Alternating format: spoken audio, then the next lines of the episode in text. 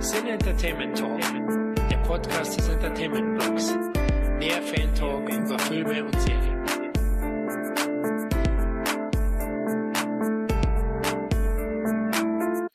Hallo und herzlich willkommen zu unserem Ostcast 2017. Wie bereits letztes Jahr möchten wir auch diesmal gemeinsam unsere Eindrücke zu der wichtigsten Awardshow des Planeten loswerden. Hierzu steht zum einen vor dem Mikro unser gern gehörter Podcast Micha. Hallihallo, schönen Abend zusammen. Ja, hallo Micha. Na, du warst ja dieses Jahr besonders heiß auf die Oscars, was sich auch zuletzt in deiner gesungenen Liebeserklärung an La La Land gezeigt hat. Ja, ähm, wobei ich sagen muss, also äh, auf die Oscars bin ich eigentlich immer so ein bisschen heiß. Ich kann auch gar nicht erklären, warum. Ich mag die Veranstaltung irgendwie, beziehungsweise dieses Mitfiebern, wenn da Filme bei sind, die man cool findet. Letztes Jahr hat das gut geklappt mit Mad Max. Dieses Jahr hat es weniger gut geklappt äh, mit den Filmen, die wir gleich noch besprechen werden. Ähm, Genau. Äh, ja, die, die gesungene Filmkritik für La La Land freut mich, dass die so positiv aufgefangen wurde. Ähm, ich hatte einfach tierische Probleme, über La La Land zu schreiben, äh, weil ich habe angefangen zu schreiben und wollte dann ja quasi jede Referenz aus diesem Film auch erwähnt wissen, damit auch wirklich jeder checkt, was da alles äh, noch mit drin steckt in dem Film. Und dann habe ich im Endeffekt irgendwann so den Punkt erreicht, wo ich gesagt habe, nö, jetzt lässt es ganz, jetzt singst du. und so kam es dann. Ja, also ich muss echt sagen, du bist schon ein Sack, ja. Ich habe mich echt geärgert. Warum bin ich nicht auf die Idee gekommen, so ein Audio-Review zu singen, ja, aber ja gut, bei mir hat's eh nichts gebracht, weil ehrlich gesagt bin ich so musikalisch also wie ein Esel halt, also krieg da nichts zustande. Aber es, also ich muss auch nochmal ein Lob aussprechen, da war echt eine geile Aktion von dir. Danke, danke. Also Leute, hört sich das an, Micha, der Dudelsack, äh, der, ja. er macht das wirklich sehr, sehr gut. Ja, zum anderen sitzt mal wieder der Tom auf dem roten Teppich. Hallo Tom. Moin. Und äh, ja, ich habe mein rotes Paillettenkleid an. Äh, danke, dass du fragst. Und äh, ja, es freut mich wieder dabei zu sein. Schön, schön. Mhm. Ja, sind für dich die Oscars auch äh, ja das Highlight des Filmjahres eigentlich? Äh, nee, komplett gar nicht. Ähm, weil ich habe so mein, also oh nee, das klingt jetzt viel zu negativ, aber ich habe immer das Problem, dass bei so Verleihungen mir immer zu sehr, zu viel in die Länge gezogen wird. Dieses ganze Red Carpet, äh, Schaulaufen äh, interessiert mich halt nicht. Und da wird mir mal ein bisschen zu viel. Das wäre so eine schöne Veranstaltung, wenn es halt so zwei Stunden dauern würde, aber das sind ja meistens dann was, fünf, sechs Stunden oder sowas äh, insgesamt mit allem drum und dran. Ja, kommt schon was zusammen auf jeden Fall. Und das ist halt, äh, nee, das ist dann nicht so meins. Und ich bin da immer noch so ein bisschen reserviert, äh, was meine Meinungen angeht, wie viel Politik im Hintergrund da mitspielt, wer was gewinnt. Ich traue dem Ganzen manchmal nicht, wer da was gewonnen hat und so. Aber ähm, trotzdem äh, einfach immer noch die wichtigste Veranstaltung, was Film angeht. Ähm, nicht nur zur Freude der derer, die gewinnen, sondern die Möglichkeiten, die daraus für die Gewinner entsteht. Und auch für die Nominierten natürlich. Ja. Stimmt, ein wahres Sprungbrett, ja. Ja, weil du sagst, ähm, du traust denen nicht so, also Umschläge werden auf jeden Fall nicht irgendwie verschoben oder vertauscht. Das wissen wir jetzt. Aber da kommen wir noch dazu. Ja, der dritte Tourist im Dolby Theater ist meine Unbekanntheit, der Florian. Hallo. ja, zumindest zusammen, denke ich, haben wir fast alle nominierten Filme gesehen, oder? Außer den Sieger wahrscheinlich. Äh. Genau, der lief bei mir leider in einer blöden Presseverfügung. Ansonsten, äh, also Moonlight, wir reden von Moonlight. Ähm, genau, habe ich, äh, also ich habe ansonsten alle gesehen, außer jetzt leider, leider den äh, Salesman habe ich nicht gesehen. Bei dir, Wie Micha? Wie bei dir aus, Micha? ist genauso. Ja, Salesman habe ich auch noch auf der Liste und Moonlight, ähm, ja, auch auf der Liste. Kommt ja jetzt demnächst. Ich muss generell gerade noch ein bisschen was aufholen. Ähm, Jackie wollte ich mir noch äh, angeschaut haben und Lion. Ja, das ah. sind so die nächsten auf der Liste bei mir. Okay, also Lion, Jackie hast du hast du nicht gesehen? Die hast du Tom gesehen oder? Oh, oh, oh Gott, jetzt habe ich ja gelogen wie ein Hafenarbeiter. natürlich habe ich die, natürlich habe ich die nicht gesehen. Okay, also ja, Leute, dann also ich habe, glaube ich, ganze, ja, ich, die Hälfte vielleicht gesehen. Also ich habe schon Hexer mhm. gesehen, ähm, La La Land, äh, Hidden Figures, äh, ähm, Figures, dann noch klar Arrival und und die paar technischen Sachen. Ihr kennt mich ja, die habe ich auch fast alle gesehen. Leider Suicide Squad. ähm, Aber Lion und Co., also Moonlight hätte ich gerne noch gesehen, hab die mhm. PV auch nicht geschafft und er startet ja, glaube ich, in Deutschland jetzt mit groß prangend auf dem Plakat. Er wird, er hat ein paar Oscars geholt, wird ähm, am 9. März, glaube ich, erst in Deutschland. Ja, das ist auch so Teil meiner kleinen Oscar-Verschwörungstheorie. Ähm, ich glaube, dass die letzten, da lehne ich mich jetzt weit aus dem Fenster, weil ich es wirklich nicht weiß, aber der Gedanke kam mir gerade eben. ähm, meistens sind die Filme, die den Titel bester Film holen, äh, bei uns die Filme, die erst nach den Oscars irgendwann in den Kinos anlaufen. Das war bei Raum so, wenn ich mich richtig erinnere, bei Spotlight war das so. Äh, und jetzt mit Moonlight kommt überraschenderweise wieder einer, der erst noch an den Kinokassen in Europa startet ja, ähm, aber wie gesagt, ohne Gehalt, vielleicht rede ich auch gerade einfach nur Quark. da ist ein ganz klares Muster zu erkennen. Ich glaube, du hast recht. ja, das waren also die 89. Äh, Oscars, die heute ähm, ja von gestern auf heute stattgefunden haben. Produziert wurden die wieder mal von Neulingen. Also letztes Jahr gab es ja schon äh, Neulinge in, im, am Produktionstisch. Diesmal wieder. Es waren die zwei Filmproduzenten Michael De Luca und Jennifer Todd. Beides Amerikaner. Die haben also sich an der Show Königsklasse versucht mit den Oscars. Wir werden gleich besprechen, ob es gut war. Gastgeber der Preisverleihung war auch ein Neuling. Noch nie bei den Oscars. Jimmy Kimmel. Kennt ihr ja wahrscheinlich ihr beide auch so abseits. Natürlich, natürlich. Absolut. Genau, ich bin auch ein, ein, großer Fan, ist vielleicht übertrieben, aber ich mag ihn schon sehr gern, habe mich sehr gefreut, dass er die Chance bekommt. Er war ja zumindest bei den Emmys schon zweimal Moderator, 2012 und 2016, ähm, wobei die Emmys jetzt für mich nicht so die unterhaltsamste Awardshow ist. Also da finde ich die Golden Globes fast besser, wenn der Herr Cervis auftritt. Das ist auch so, ein, so ein, eine richtige Granate. Also der, der ist auch schon der Hammer. Ja, klare Favoriten. Ganz klar, oder? La La Land, 14 Nominierungen hat er gehabt. Hm, war eigentlich der große, Wahnsinn. ja, war der große Favorit auf, auf ich sage mal, zweistellige Oscars vielleicht sogar. Ja, wir werden es gleich wissen. Ähm, hat er den Rekord von Titanic eingestellt? Oder ist gleichgezogen? Ich glaube, Titanic hat ja auch 14, oder? Ich meine, so ist es, dass La La Land den Rekord mhm. quasi eingestellt hat. Mhm. Ich möchte auch sagen, hatte Titanic hatte, glaube ich, 12, oder? Ich hatte glaube, Titanic, Titanic nicht genauso viel wie äh, Ben Hur oder so? Ah nee, Ben Hur hatte 11. Egal, lass uns äh, kein gefährliches Halbwissen. kein gefährliches Halbwissen hier rein. Also auf jeden Fall hat er den Rekord eingestellt mit 14 Nominierungen. Aber er hatte auch mit dem afroamerikanischen Drama Moonlight äh, einen starken Konkurrenten achtmal nominiert. Ja, also da wusste man auch, hm, gefährlich hat er in den Vorab Awards, Golden Globes, BAFTAs doch einiges holen können. Ich glaube, der hatte auch schon den Golden Globe Moonlight für bester Film. Liege ich da richtig für Drama? Ich glaube ja. Ja, hm. genau. Ich meine mich auch zu erinnern. Ja. Genau, genau. Und äh, Arrival hatte erfreulicherweise auch acht Nominierungen. Das war ein bisschen überraschend, weil vorab wurde er teilweise übergangen. Bei den Oscars hat er wirklich vor allem in den technischen äh, ähm, Disziplinen äh, viele, viele Nominierungen einstreichen können. Mm, und ja, erwähnenswert waren natürlich noch Hexo Rich und Lion, die zusammen jeweils für sechs Goldmänner nominiert waren. Also, aber der große Favorit, La La Land, Micha, wir können offen reden, oder? Dein absoluter Liebling.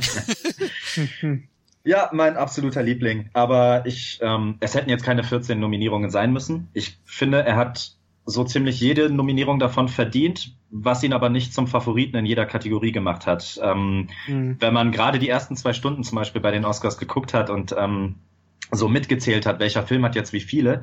Ich glaube, nach zwei bis zweieinhalb Stunden hatte immer noch nur jeder Film einen. Also das war diesmal so unterschiedlich die, die einzelnen Filme waren in jeweiligen Kategorien so unterschiedlich herausragend, dass es ähm, auch nicht wirklich eine große Niederlage jetzt war, dass davon 14 im Endeffekt nur sechs geholt wurden. Das war, glaube ich, immer noch so mit das Beste, was rauszuholen war, wenn man zum Beispiel, weiß ich nicht, ne, gerade bei den Schauspielern Ryan Gosling, Emma Stone, das ist, glaube ich, so das aufgefüllt, äh, das sind so die aufgefüllten Kategorien, sage ich mal böse, ähm, mhm. im Vergleich zu Kostüm oder Kamera oder so, ja. ähm, dass, dass die keine Schnitte haben gegen Casey Affleck oder äh, Mahershala Ali oder so, das war mir eigentlich klar.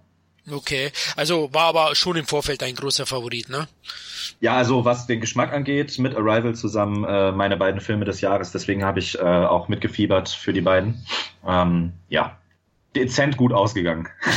ja, das stimmt. Bei dir, Tom, was war so im Vorfeld dein ähm, Favorit? Ich, ich bin so bei, bei La La Land war ich so krass überrascht. Ich habe den äh, mit einer Freundin in der PV geguckt. Ähm, schönen Gruß an Cooper an der Stelle.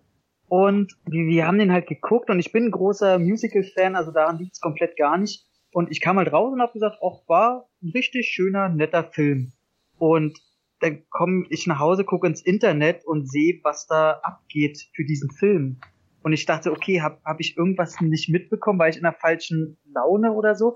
Ähm, ich verstehe es nicht ganz, warum La La Land so polarisiert. Ich verstehe es in eine gewisse Richtung, aber dass der halt so mit Oscars zugedeckt wurde, ähm, also verstehe ich nicht komplett. Aber ähm, Gott, meine Favoriten, ich glaube, mein einziger richtiger Favorit war ähm, Manchester by the Sea. Mhm. Der hat mich, ähm, das, der war ein, einfach richtig gut. Also man weiß gar nicht mal auf welcher Ebene. Also ich finde den überraschend witzig, fand ich den äh, toll gespielt. Ich bin eh großer Casey Affleck-Fan und äh, erzählt eine sehr, sehr gute menschliche Geschichte und der hat mich einfach am meisten beeindruckt.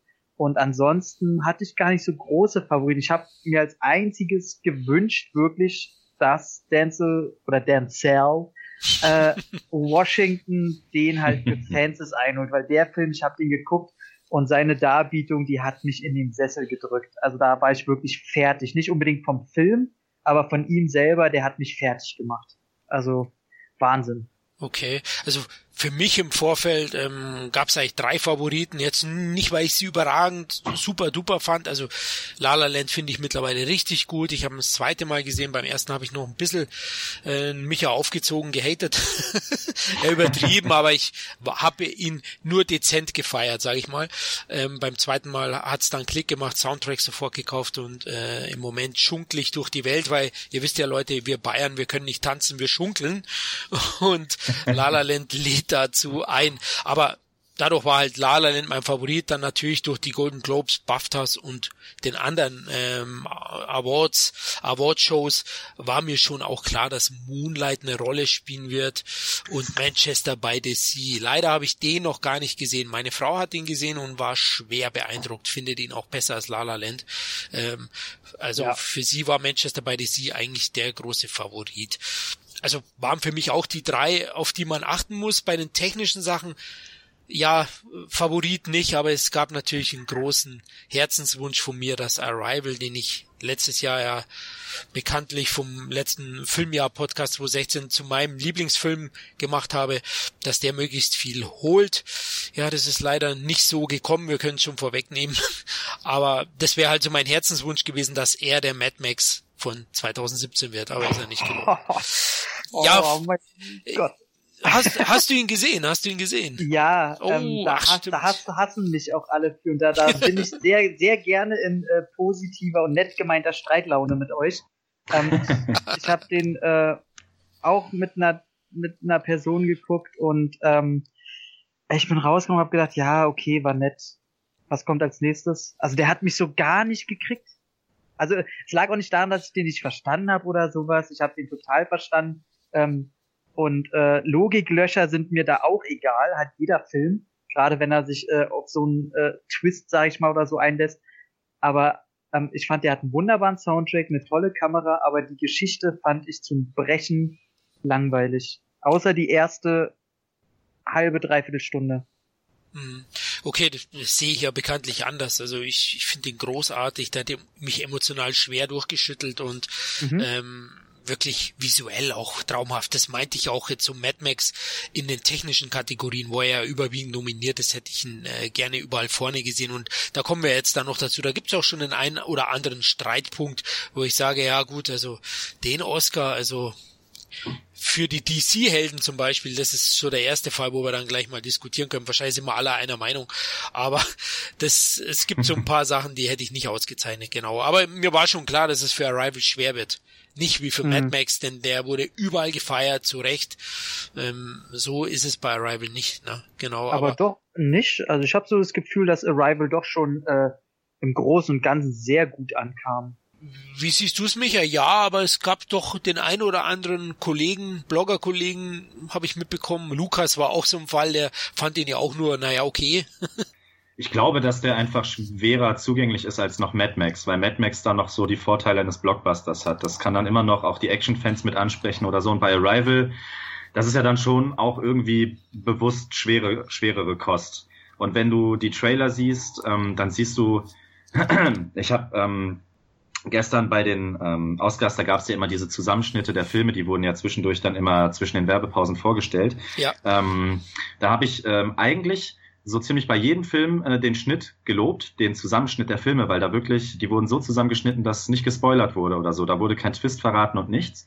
Aber bei Arrival hat mich gestört, ähm, dass genau wie in den Trailern doch irgendwie vermittelt wird, es ist ein Invasionsfilm und ähm, da fliegt mhm. alles um die Ohren. Du siehst die zwei Explosionen, die in dem Film vorkommen und was weiß ich. Und wenn Leute mit der Erwartung ins Kino gehen, und äh, es ist ja nur nicht jeder Filmblogger oder äh, jeder so ein Filmfanatic, der sich vorher da äh, total darüber informiert und dann kriegt er da so einen, so einen melancholischen Mindfuck geliefert, den er vielleicht auch gar nicht verstehen will, weil es ihn einfach nervt, weil er gar nicht sowas gucken wollte. Ja. Ähm, Glaube ich einfach, dass der ein, so ein bisschen mehr polarisiert, aber insgesamt habe ich schon wahrgenommen, dass der auch beliebt ist. Ähm, ähm, habt, habt ihr euch so, so sehr ähm, daran erinnert gefühlt damals bei Independence Day 1? Da kam danach Contact mit Jodie Foster raus. Den haben die genauso beworben mit einer Alien-Invasion und der war irgendwie genau, der, der kam gut an, aber wurde bei den Oscars irgendwie so ein bisschen übergangen. Und jetzt kommt Independence Day 2 raus und es kommt Arrival, der irgendwie genau dasselbe so ein bisschen abbricht. Also das hat, das war für mich so, wo ich gedacht habe, okay, das ist so, das ist ganz schön ähnlich, was da äh, zwischen den Jahrzehnten gerade abläuft. Ja, es ist ein, ist ein witziger Zufall auf jeden Fall. Ja, ja, es ist auf jeden Fall witzig, aber ich glaube, ich bin nicht so. Arrival war ja im Vorfeld eigentlich bei den anderen äh, Auszeichnungen gar nicht so stark im Fokus. Deswegen hat mich ja, kann ich euch gleich fragen, ob es Überraschungen gab bei den Nominierungen. Hat mich, haben mich die acht Nominierungen schon überrascht insgesamt. Gab es für euch Überraschungen so abseits? Also ich weiß nicht, ob für euch Arrival die Menge an Nominierungen eine Überraschung war, aber wo ihr gesagt habt, hey, den hätte ich nicht gesehen oder ich hätte den Tom Ford Film noch weiter oben gesehen. Äh, Micha, gern. Ähm, also bei bei vielen Verleihungen gibt's ja gar nicht diese diese detaillierten Techniken äh, Technikkategorien. Sprich, Arrival konnte gar nicht, wenn das, wenn da offenbar seine Stärken liegen, konnte der da gar nicht so viel nominiert werden. Ähm, im, Vorhinein. Also wenn du jetzt den Ton mixst, den Tonschnitt und den ganzen Spaß hast. Stimmt, aber das, bester das, Film zum Beispiel. Klar, hm. klar, das fällt zurück. Aber wenn du einen Film mit acht äh, oder sieben ähm, Oscar-Nominierungen ähm, zuballerst, dann kannst du den auch nicht nicht mehr unter äh, bester Film listen. Also okay. Ähm, ich bin zufrieden. Ich bin auch positiv überrascht, weil ich finde, selbst wenn er die jetzt alle nicht gewonnen hat, dass es äh, ein Statement ist, genau wie es schon bei Mad Max war, dass die Oscars anfangen, für mehr Genre sich zugänglicher zu machen. Also Mad Max weiß ich nicht, ob der vor vier Jahren auch zehn Oscar-Nominierungen bekommen hätte. Und, das bezweifle ich, ja. Genau, und ähm, äh, wie ja eben schon gesagt wurde, äh, Contact wurde damals auch übergangen für seine, äh, auf gut Deutsch gesagt, Lahmarschigkeit, die äh, keiner erwartet hatte aufgrund der Trailer und so. Und äh, böse formuliert kommt ja Arrival jetzt auch nicht gerade wie ein Bonbon, wie ein Knallbonbon rüber. Und ähm, trotzdem werden solchen Filmen jetzt irgendwie mehr mehr Räume geschaffen. Das war, ist ja auch so ein bisschen mit reingefuscht, hat sich ja auch Nocturnal Animals, der vielleicht vor ein paar Jahren auch noch nicht äh, da drin gewesen wäre in der Liste. Ähm, ja, ich bin, also insgesamt kann ich die Nominierungen alle nachvollziehen. Äh, da gab es jetzt eigentlich keine große Überraschung. Mich hat gestört, dass Amy Adams da jetzt, wenn man, wenn man Arrival schon acht Nominierungen verpasst, warum ausgerechnet sie die Nominierung nicht kriegt, zum Beispiel. Ähm, oder äh, den, den ähm, schwedischen Komponisten von Arrival. Also das wären meiner Meinung nach zwei Bänke gewesen. Aber gut, dann, dann war es halt, weiß ich nicht, wo waren die noch? Beim, beim Setting zum Beispiel, weiß ich nicht, ob das nötig gewesen wäre. Ähm, überraschend fand ich Passengers. Oh, ja, stimmt. Musik, oder? Und Art Design, oder? Genau, ja, genau. Äh, Production also, Design und Score. Was ich völlig in Ordnung finde, aber es war überraschend, weil das doch sehr seichte Kost ist irgendwie. Das finde ich auch. Ähm, und zu Arrival, da sind wir uns wieder sehr einig. Also ich habe auch Amy Adams wirklich vermisst. Also ich fand sie sehr, sehr stark und ähm, sie hätte eigentlich eine Nominierung verdient gehabt ähm, und die Musik, genau. Also da hätte ich Passengers halt äh, rausfallen lassen und, und wer hätte Arrival äh, reingenommen, da sie ja beide sowieso von Sony sind, wäre es doch auch im Verle in der Verleihfamilie geblieben. Ne? Ja, genau. ähm, ja, genau. Bei dir, Tom? Überraschungen ähm, oder? Ähm, also genau, Arrival, auch wenn ich den Film nicht mag, ähm, muss ich ja trotzdem eingestehen, dass ähm, vor allem der, der Score hat mich sehr gewundert, dass der keine Nominierung bekommen hat, weil der war einfach, der war Wahnsinn. Und ähm, auch, auch Amy Adams hat mich sehr gewundert, dass die nicht mit drin war, weil die, ihre Schauspielkunst an sich war nicht wahnsinnig herausragend, aber ganz ehrlich, wenn jetzt, jetzt handle ich mir vielleicht äh, Buße ein, soll aber erstmal nicht so eklig klingen, wie es wahrscheinlich tut. Aber wenn eine, eine Emma Stone für La La Land einen Oscar kriegt, ähm, dann will ich, dass eine Amy Adams wenigstens nominiert wird, ähm, weil die ganz stark auf einer ganz anderen Ebene ähm, in den Kleinigkeiten in ihrem Minenspiel äh, wahnsinnig punktet. Und mhm. da verstehe ich es nicht. Also gerade ähm, diese ganze Mutterrolle und die Tragik, die im Grunde denn dahinter steckt, ähm, das ist, ähm, ich weiß nicht, der, der ich mich fragt, was das soll. Aber ansonsten ähm, hat mich eher gewundert, also bevor die Nominierten halt rauskamen, welche nominiert sind, war es bei mir tatsächlich der Fall, dass ich mich gefragt habe, puh, welche Filme sollen da überhaupt nominiert werden? Weil ich finde, dass es ein sehr schwaches Jahr war und ich bin der Meinung, wenn es mehr wirklich, wirklich gute Filme gegeben hätte, wären viele von denen, die dieses Jahr dabei waren, nicht dabei gewesen. Also für mich waren viele Titel bei, die gut waren, aber nicht herausragend. Ähm, wenn man sich da andere Jahre anguckt, was da für Filme bei waren, wenn man sich jetzt so die äh, Mitte der 90er, Ende der 90er anguckt, was so da in dem Jahrzehnt alles Oscar nominiert war, so richtige Epen, ähm, mhm. so wie Gladiator, Titanic, äh, Jurassic Park, ähm, da sah ich, ähm, okay, also die Qualität, klar, vielleicht auf dem Drama-Level waren gute Sachen dabei, Ausnahmeerscheinungen wie äh, äh, Manchester by the Sea, der eine gewisse Tragweite auf jeden Fall hat. Moonlight kann ich nicht äh, sagen, aber alles andere, sage ich, sind richtig gute Filme, aber nicht Filme, wo ich von Hause aus sage, okay, das ist Oscar-Material. Mhm. Okay. Ja. Michael. Ja, sehe ich ganz genauso. Ähm, ich wie gesagt, 2016 haben wir ja im Podcast drüber gesprochen, war ein unglaublich schwaches Jahr. Ja. Ähm, ich glaube, beziehungsweise ich finde, mh, dass halt mit denen, also man hat es ja auch in den Nominierungen gesehen, das sind ja äh, im Schnitt sieben oder acht Filme auf alle Kategorien verteilt. Ähm, ich glaube einfach, dass zum Beispiel La La Land von der Stimmung profitiert, ähm, als noch mehr von der Handlung. Du hast von acht Filmen sechs, die ja düster, schlecht drauf sind, trauriges Thema haben. Und dann kommt so ein bunter La La Land äh, Streifen. Ein Musical, das Hollywood abfeiert so ein bisschen. Mm. Ja, ich glaube, das hat denen nochmal ordentlich Schub gegeben, weil eben ähm, ja die Blockbuster ja quasi durchweg versagt haben und alle überraschenden Filme dahinter nicht groß genug waren, um für die Oscars dann wirklich da berücksichtigt zu werden. Hm.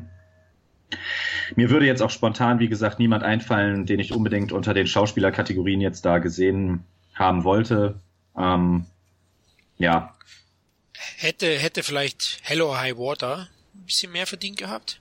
Nee, Und, überhaupt nee. nicht. Ich habe ihn nur nicht gesehen, deswegen, er wird da auch ziemlich gefeiert. Also, der ist nicht schlecht. Der ist nicht schlecht, aber das ist genau. so ein genau. typischer Jeff Bridges Film und ich ähm, mag Jeff Bridges total, aber er spielt, glaube ich, seit 20 Jahren The Big Lebowski und ähm, hm. ich konnte schon bei True Grit den Hype nicht nachvollziehen und bei Hello mich mich catcht dieses dieses Western Southern American Ding sowieso nicht. Ähm, ich kann dem auch nicht zuhören auf Englisch, das geht einfach nicht. Ähm, ist, schon, ist schon wirklich schwer. ja, ist wirklich schwer. Und ja, der Film ist trotzdem gut, allein Ben Foster macht den Film sehenswert, meiner Meinung nach. Aber ja, noch mehr Nominierungen hätte er jetzt auch nicht gebraucht. Der hätte vielleicht Ben Foster nominiert gehört. Nee. Hätte man drüber diskutieren können, müsste man. ist aber die Frage, wen man dann dafür auch wieder rauskicken würde. Ja, Jeff. Hat er, er, er hat auch gar nicht so viel, also okay. so viel Screentime. So. Also er hat, er ist zwar mit irgendwie große Nebenrolle wie sein Bruder, aber irgendwie teilen die sich alle so ein bisschen den Film. Und ich glaube, Ah, nee, wie, wie äh, Micha schon sagte, der, der ist richtig, richtig rund, aber in jeder Kategorie fehlt so das letzte Quäntchen, wo man sagt, okay, man muss jetzt auch mal unterteilen zwischen guter Film und sehr guter Film. Ja. Da habt ihr recht. Also ich habe ja auch letztes Jahr war schon nicht so stark. Ich fand auch dieses Jahr, ja, ist ein bisschen schwierig äh, auch zu beurteilen für mich, da ich äh, nicht alle gesehen habe. Also wie erwähnt, Manchester bei diesem soll sehr, sehr stark sein.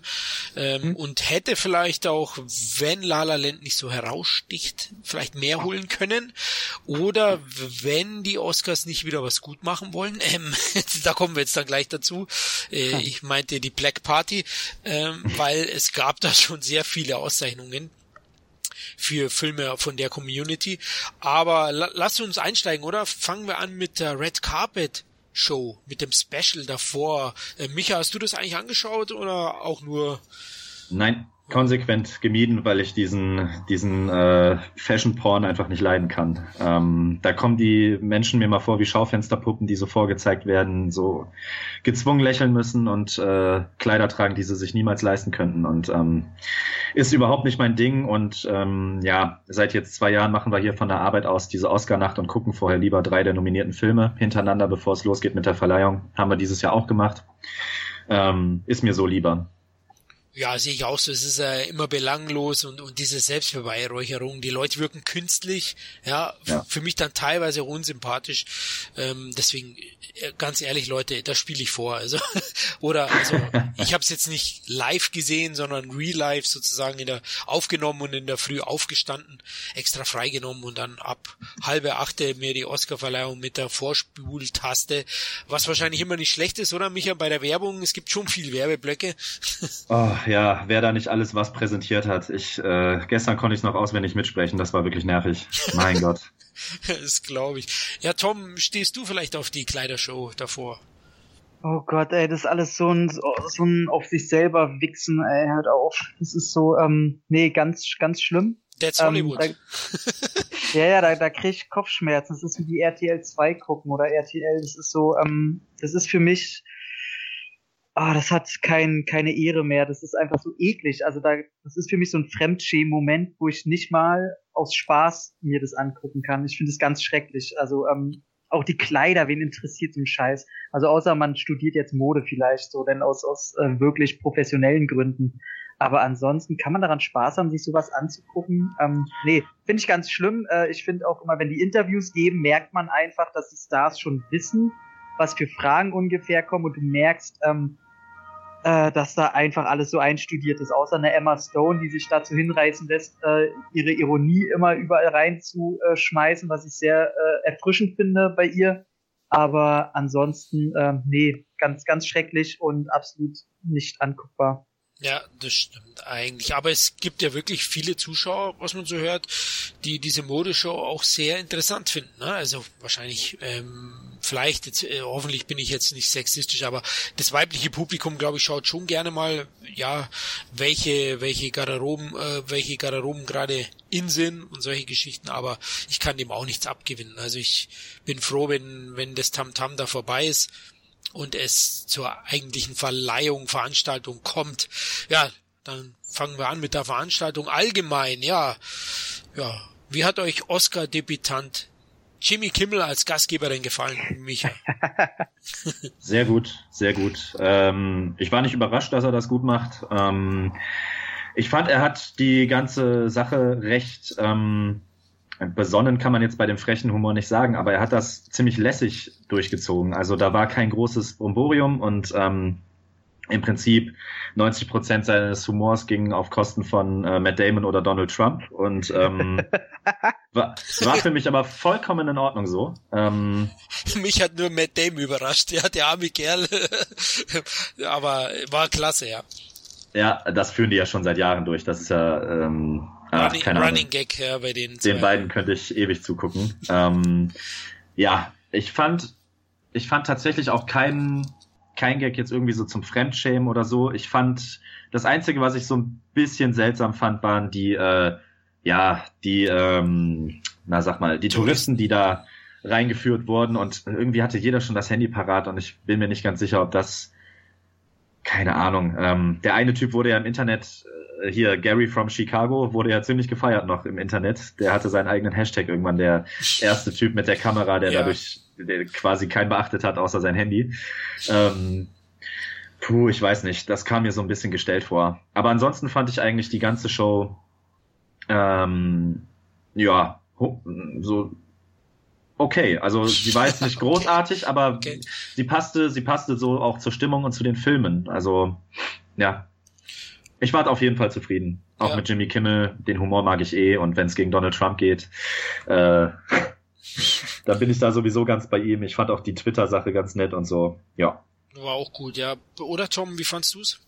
Ja, also ich äh, verfolge Jimmy Kimmel ja auch schon seit äh, weiß gar nicht, gar nicht so lange, anderthalb Jahre oder so. Und ich finde so neben Graham Norton, der ja dann Engländer ist, finde ich den immer noch am besten. Ähm, und er hat halt den großen Vorteil, dass er über die Jahre hinweg alle Stars wirklich, so hat man jeweils das Gefühl, als Freunde hat. Also das merkt man, wenn die zu, bei ihm zu Gast sind, dass die sich sehr heimisch fühlen und da merkst du, der hat viele Freundschaften da einfach und deswegen darf der sich auch sehr derbe Gags erlauben. Und ähm, dass er natürlich diesen jahrelangen Running Gag mit Matt Damon da fortsetzen muss, das glorreich. Also ich habe jedes Mal da gelacht. Ähm, der, der wissen will, wo die Anfänge so ein bisschen waren, einmal bitte suchen Sarah Silverman, I'm fucking Matt Damon. Ähm, wahnsinnig großartig und wer da alles auch schon mitgemacht hat bei diesem Running Gag, deswegen so eine Nicole Kidman und so weiter, wie die da mit, also das waren, da hat man so ein bisschen das Gefühl, da sitzt halt eine Familie zusammen, die sich schon kennt und sich verarschen darf und da ja. kann er natürlich äh, seine positiven Resonanzen wahnsinnig draus ziehen und nutzen. Deswegen ist ihm auch keiner äh, sauer, wenn er eine Meryl Streep verarscht. Ähm, und das ist, äh, also mich hat da gar nichts gestört, auch das mit den Zuschauern äh, die da reingekarrt werden, ähm, die fand ich, es fand ich eine nette Idee, hätte man ein bisschen anders umsetzen können, weil die Idee, das Ganze auch mal äh, dem Normalsterblichen zugänglich zu machen, ist äh, so ein Fakt, den man vielleicht verfolgen könnte, noch Absolut. weiter. Und ja. ähm, das war ein guter erster Schritt, den kann man vielleicht einfach verfeinern, ähm, aber äh, mir haben so ein bisschen die Security-Leute denn leid getan, den muss äh, der Kopf explodiert sein. Ähm, und äh, weil die hatten ja keine Kontrolle darüber. Ich glaube, die haben innerlich einfach geweint. Aber ähm, glaubst du wirklich? Also ich glaube, die wurden komplett gefilzt vorher. aber äh, okay. Äh, ja, also wie auch immer, aber da waren einfach Privatleute trotzdem nah an den Stars und ähm, da fand ich dann, ach, fand ich alle super. Ähm, äh, ich hatte nichts mehr, nette Idee mit den mit den Süßigkeiten, die von oben kamen und so. Und äh, er probiert halt vieles aus und ich finde, ähm, es war für mich die unterhaltsamste Oscar-Verleihung seit langem, weil man gemerkt hat, okay, Kimmel und vor allem auch die Produzenten der Oscar-Verleihung, die darf man da mal gar nicht vergessen, ähm, ja. haben es langsam geschafft, das Ganze nicht trocken wirken zu lassen, was lange Zeit ein Problem der Oscars war. Mhm, ja. Stimmt, die haben das Ganze aufgelockert. Kimball war sehr unaufgeregt. Ja, da, da kann man natürlich auch schnell ins Langweilige abdriften, aber das hat er sehr, sehr gut umschifft auch. Also ich fand auch, er hat einen klasse Job gemacht. Das ständige Matt Damon Bashing war, war zum Brüllen komisch. Also, Here's Ben Affleck and Guest. Richtig, genau. ähm, da gab's ja auch das, wo, wo die Stars oder Präsentatoren dann ihren, äh, ihren Lieblingsfilm kurz geschaut haben und den Schauspieler, den sie dann, äh, ja, ihre Inspiration, der Schauspieler, der mitspielt und da war natürlich äh, bei äh, Jimmy Kimmel der liebe Matt Damon in Wir haben ein Zoo. Ey, das war so witzig. Das, Aber meine war, das war großartig. Meine Lieblingsstelle mit Matt Damon war tatsächlich, wo die Privatleute da äh, dann kamen und dann hier, hier ist Casey Affleck, äh, was sagt er, ähm, äh, beachte nicht den, den Jerk, der hinter dir sitzt oder hinter, hinter Casey Affleck oder so. Und das war natürlich Matt Damon. Ähm, das äh, wunderbar. Ja, Einfach nur ja. wunderbar. Also Highlight war sicher diese äh, Präsentation der, der Drehbuch-Oscars, wo er dann die Musik hat lauter spielen lassen, immer wenn, wenn versucht hat, Matt Damon was zu sagen. Also war königlich. Also das hat er perfekt auf die Spitze getrieben. Matt Damon hat ihm wiederum dann mal das Bein gestellt. Ähm, also klar, das war, war vielleicht jetzt nicht der größte Gag, aber es ging so immer wieder hin und her und man hat sich immer gedacht, was kommt als nächstes? Also hat einen genau. auch irgendwie, hat die Tension hochgehalten, war echt sehr, sehr gut. Auch die Sprüche, genau, die waren immer treffsicher. Trump war natürlich auch ein Thema. Ähm, der eine oder andere meinte, er hätte ihn eigentlich links liegen lassen sollen, aber ich finde es gut so, dass er das nochmal klar gemacht hat. Auch die Fake News ja mal ganz kurz erwähnt.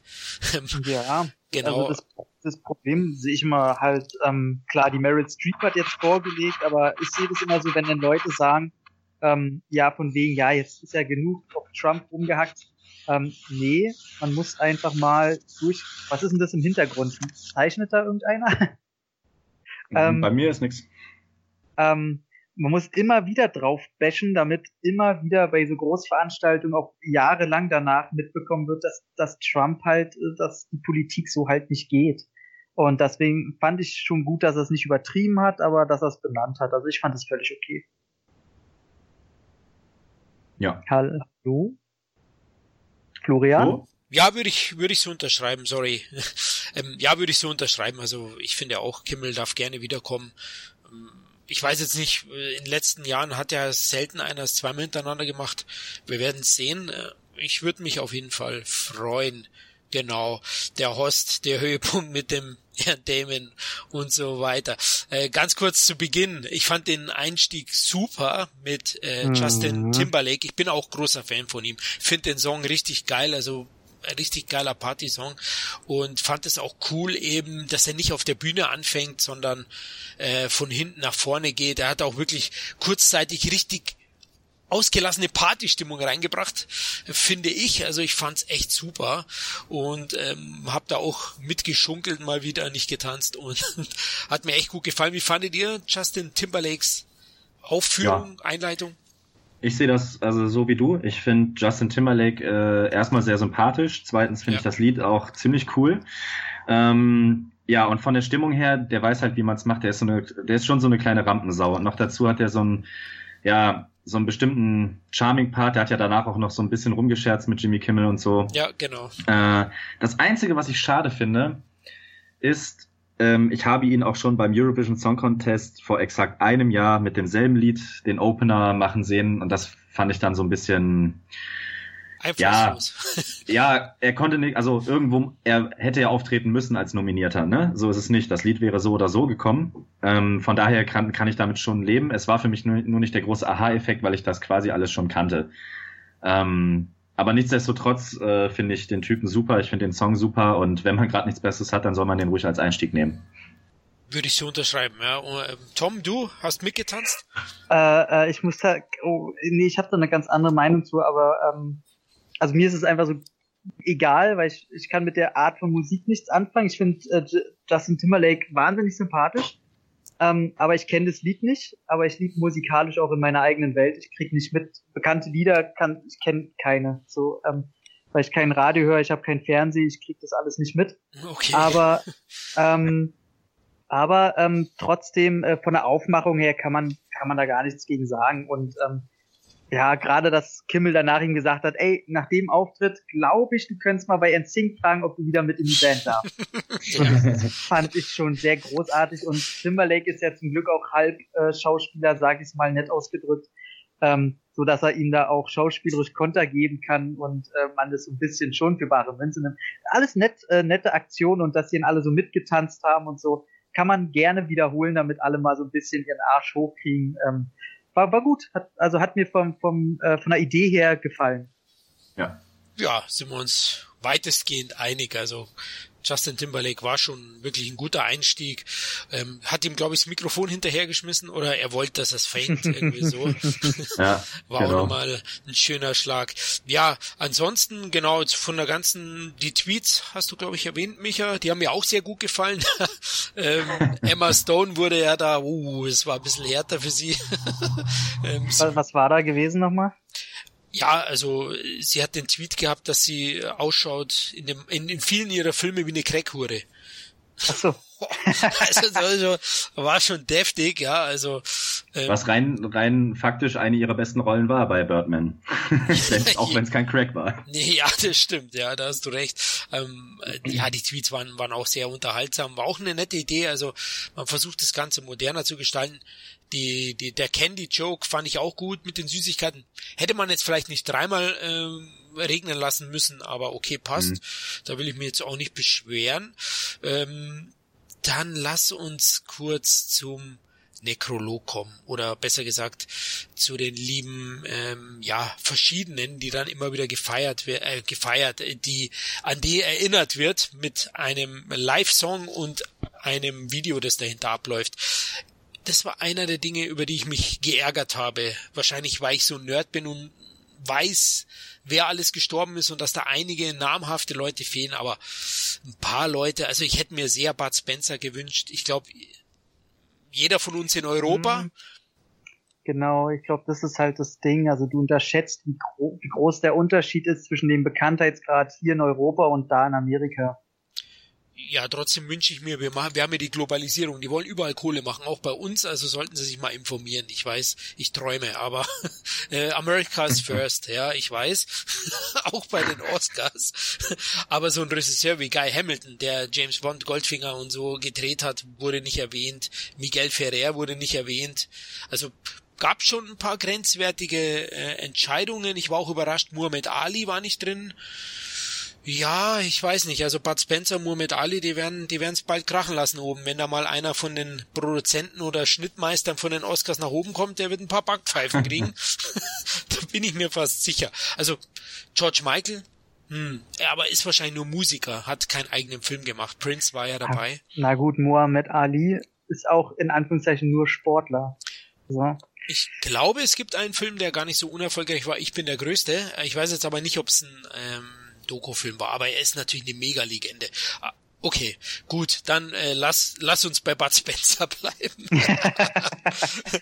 ich fand schade, also ich hätte es mir gewünscht, zumal man ja auch eine vorzeitig für tot erklärt hat, oder? Die arme Produzentin hat man prophezeit. Vielleicht äh, ist auch ein Anschlag bis dahin nicht gelungen. War sie vielleicht in Schweden vor zwei Wochen? Kann das sein?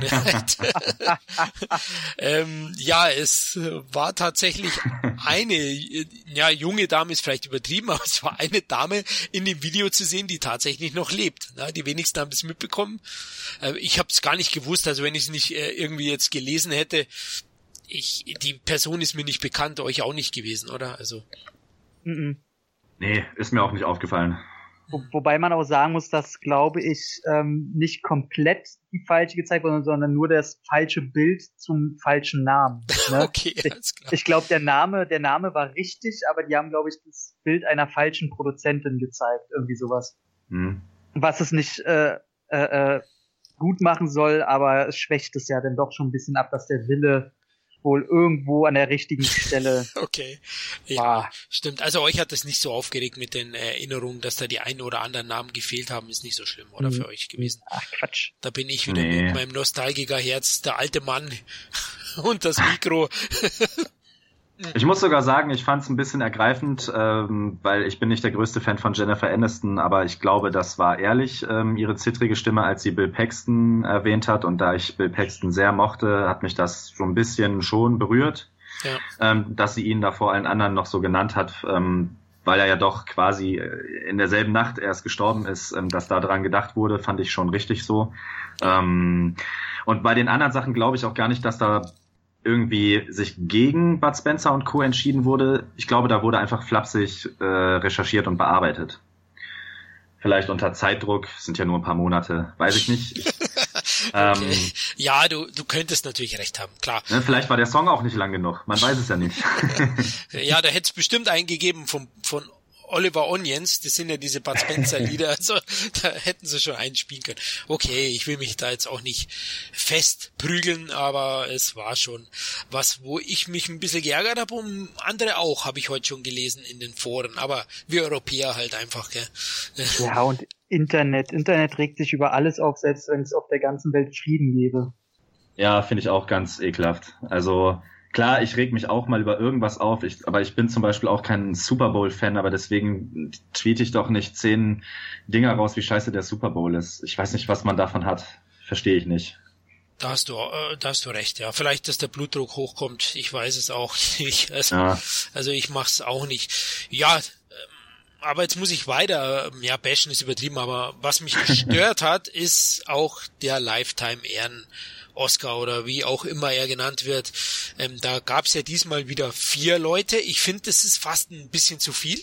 Ich würde zwei nehmen und die auch auf die Bühne bitten. Ich finde, das hat vor allem eine Person diesmal verdient gehabt äh, die wahrscheinlich nie anders irgendwie einen Oscar kriegen würde, aber Jackie Chan ähm, war diesmal eben, wurde diesmal ausgezeichnet und der liebe Asiate, naja, er wurde förmlich abgespeist. Ne? Es gab einen Kurzausschnitt, äh, wirklich einen Kurzausschnitt von diesen vier Personen, die waren hinten in einem Eck abgestellt, Kamera einmal drauf und fertig. Fand ich schade. Wie steht ihr zu dem? Äh, Wäre es vielleicht besser, wie ich sage, zwei Leute und die dann wenigstens auf die Bühne bitten?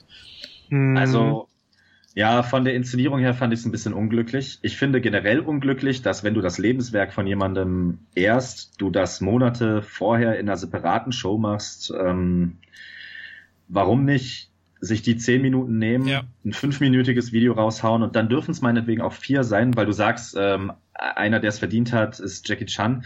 Aber ich könnte jetzt auch nicht beurteilen, also bei einem Drehbuchautoren oder einem Tontechniker oder was weiß ich, könnte ich das auch nie im Leben so beurteilen wie bei einem Schauspieler, den man einfach über Jahre hinweg kennt. Deswegen finde ich die Gleichstellung schon okay. Okay, ja. Ähm, aber ja, du hast schon recht, also dass die da wirklich hinten saßen wie so die vier Schulkinder, die sich, die irgendwie äh, die nicht ja, dazugehören, ne? Also, die Scheiße gebaut haben, auf gut Deutsch gesagt, und so ein bisschen ja außen vor waren. Ja, äh, fand ich irgendwie auch unglücklich. Wie fandst du's, Tom? Jackie. Ah, ähm, ja, ja, also das ist gar keine Frage. Ich, ich probiere da immer rational ranzugehen. Also es gibt, es muss ja Gründe geben, warum die das so gemacht haben, weil ähm, die denken ja genauso wie wir, die wollen die Leute ehren. Also da glaube ich nicht, dass das irgendwie böse gemeint war. Ähm, vielleicht lag es irgendwie an dem Ablauf und es hat einfach hinten und vorne zeitlich nicht mehr gepasst. Also irgendwas muss da gewesen sein. Und ich meine mich äh, zu erinnern, als bekannt wurde, dass Jackie seinen Ehren-Oscar kriegt, das ist ja nun schon ein bisschen her. Ähm, Gab es da nicht schon so eine so eine so eine Ehrenparty oder so, so eine Ehrenausstellung, irgendwie sowas? Gab es da nicht schon? Ähm, ja, ja genau. Feiert wurde und das, also ist auf jeden Fall, wenn dem so war, verstehe ich das noch mehr, dass das jetzt nicht nochmal groß aufgefahren wird. Ähm, Finde ich, sehe ich ganz anders, weil die, das sind die Oscars und nicht diese Nebenveranstaltungen, die man ja, ja, hier, hey, ähm, die kleinste Halle mit mit dir und äh, hin und her. Nein, der soll bei den Oscars, wie es früher war, auf die Bühne gebeten werden. Ja, Micha, ja. du hast recht mit der Gleichstellung, aber Jackie Chan ist jetzt sage ich schon, ich bin da emotional verdammt nochmal ein Weltstar. Den kennt äh, jedes Kind ja. nicht wie so ein kleiner Autor. Und der hat es verdient, auf die große Bühne zu kommen. Da, verdammt nochmal, die haben alle zu klatschen da, weil Jackie ist der lebende Special Effekt. Da bin ich auch äh, komplett bei dir. Also äh, von mir ist es eine Mutmaßung, um, um einfach mir das irgendwie zu erklären. Und wenn es da nicht einen ganz, ganz triftigen, absolut nachvollziehenden Grund gab, den ich verstehe, ähm, dann ist das eine absolute Sauerei, weil der ist einfach mal, äh, ich sag mal, unter den zehn größten Topstars, die komplett in dieser Halle saßen. Ja. Ähm, genau. Ja. Ähm, vielleicht weißt du ja, was sein aktueller Film im Kino so macht, ne? 150 Millionen, einfach so Kung Fu Yoga. also, ja, ja, und das, äh, man muss ja sagen, auch wenn, also qualitativ sind seine Filme in den letzten zehn Jahren halt äh, stark gesunken, aber trotzdem äh, merkt man, was der Typ immer noch ähm, an die Kassen zieht. Und es ist ja, er ist ja nicht nur Schauspieler, also ähm, das klingt immer so. Der ist ja, der ist ja eine Personalunion, egal ob Regisseur, Schnitt, ähm, ob der Musik macht, ähm, ob der irgendwelche Schulen hat. Äh, also der macht ja wirklich komplett alles.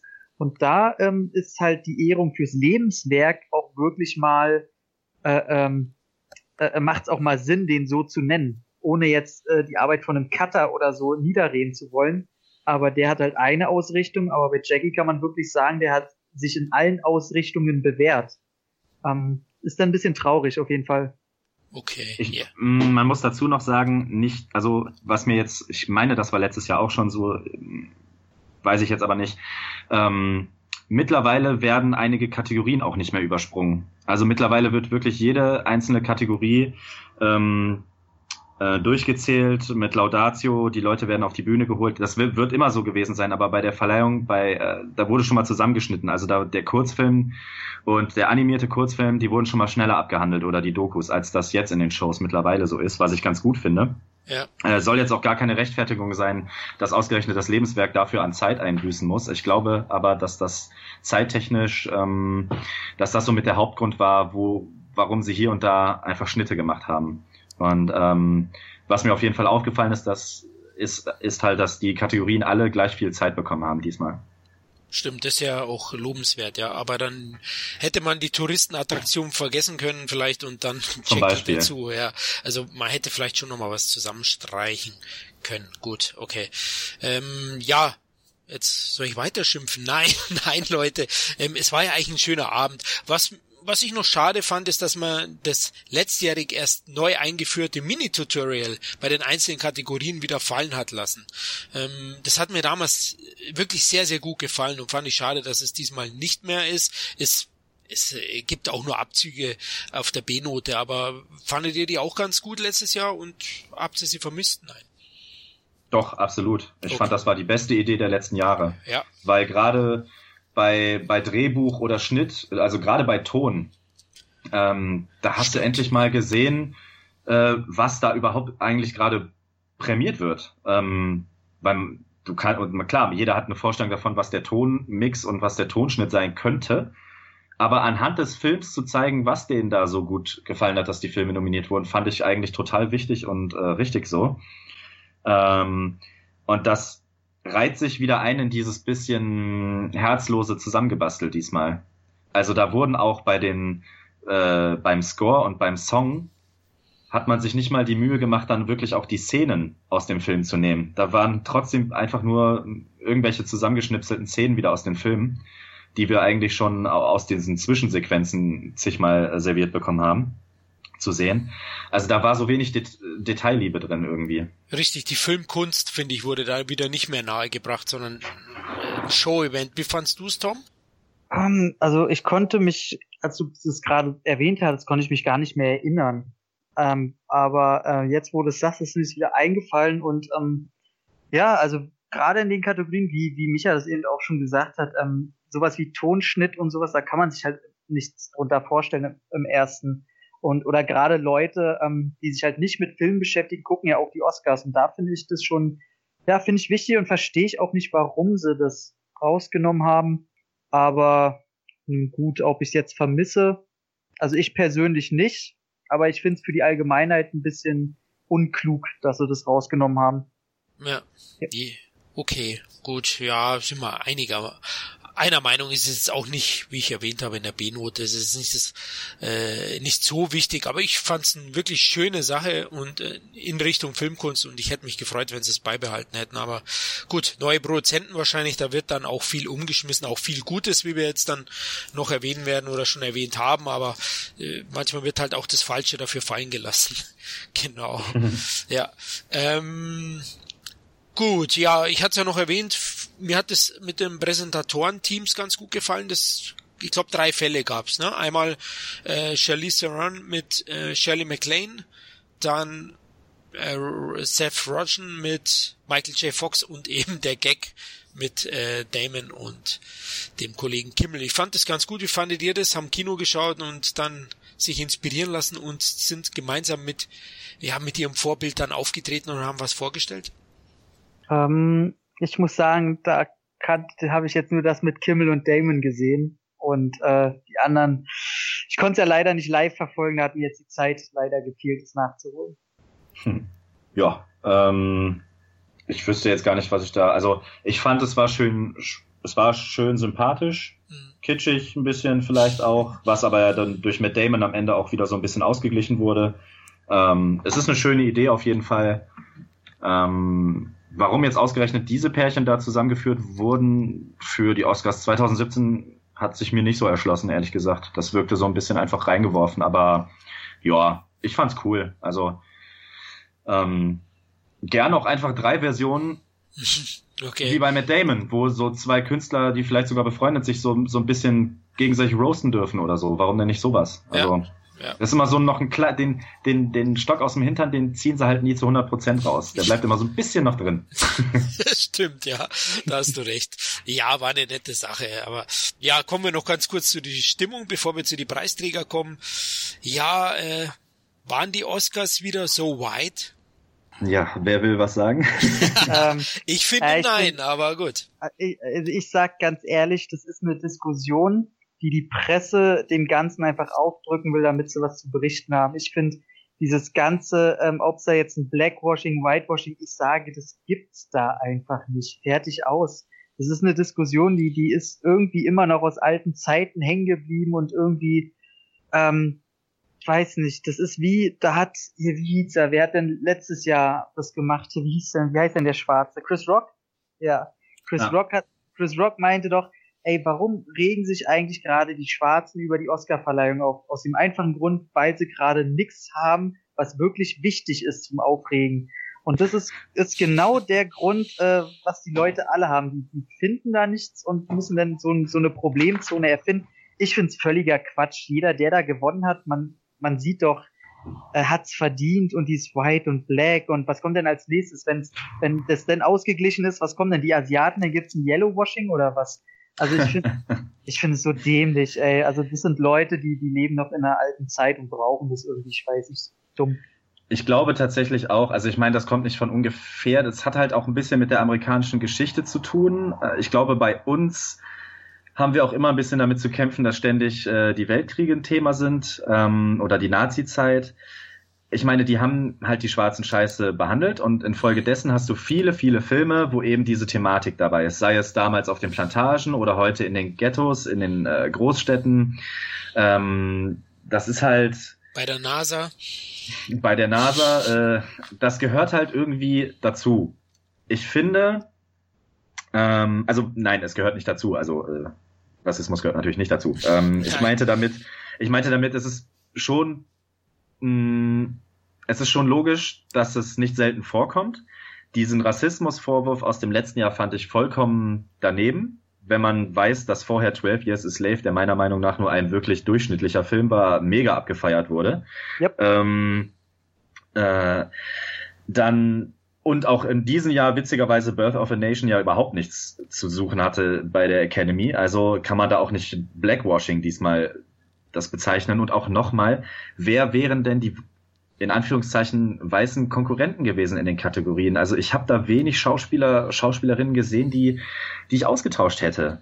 Äh, und wenn, dann wäre es vielleicht Aaron Taylor Johnson gegen Michael Shannon gewesen, aber nicht gegen äh, Mashallah Ali oder wie der Kollege hieß. Ich kann diesen Namen nicht aussprechen.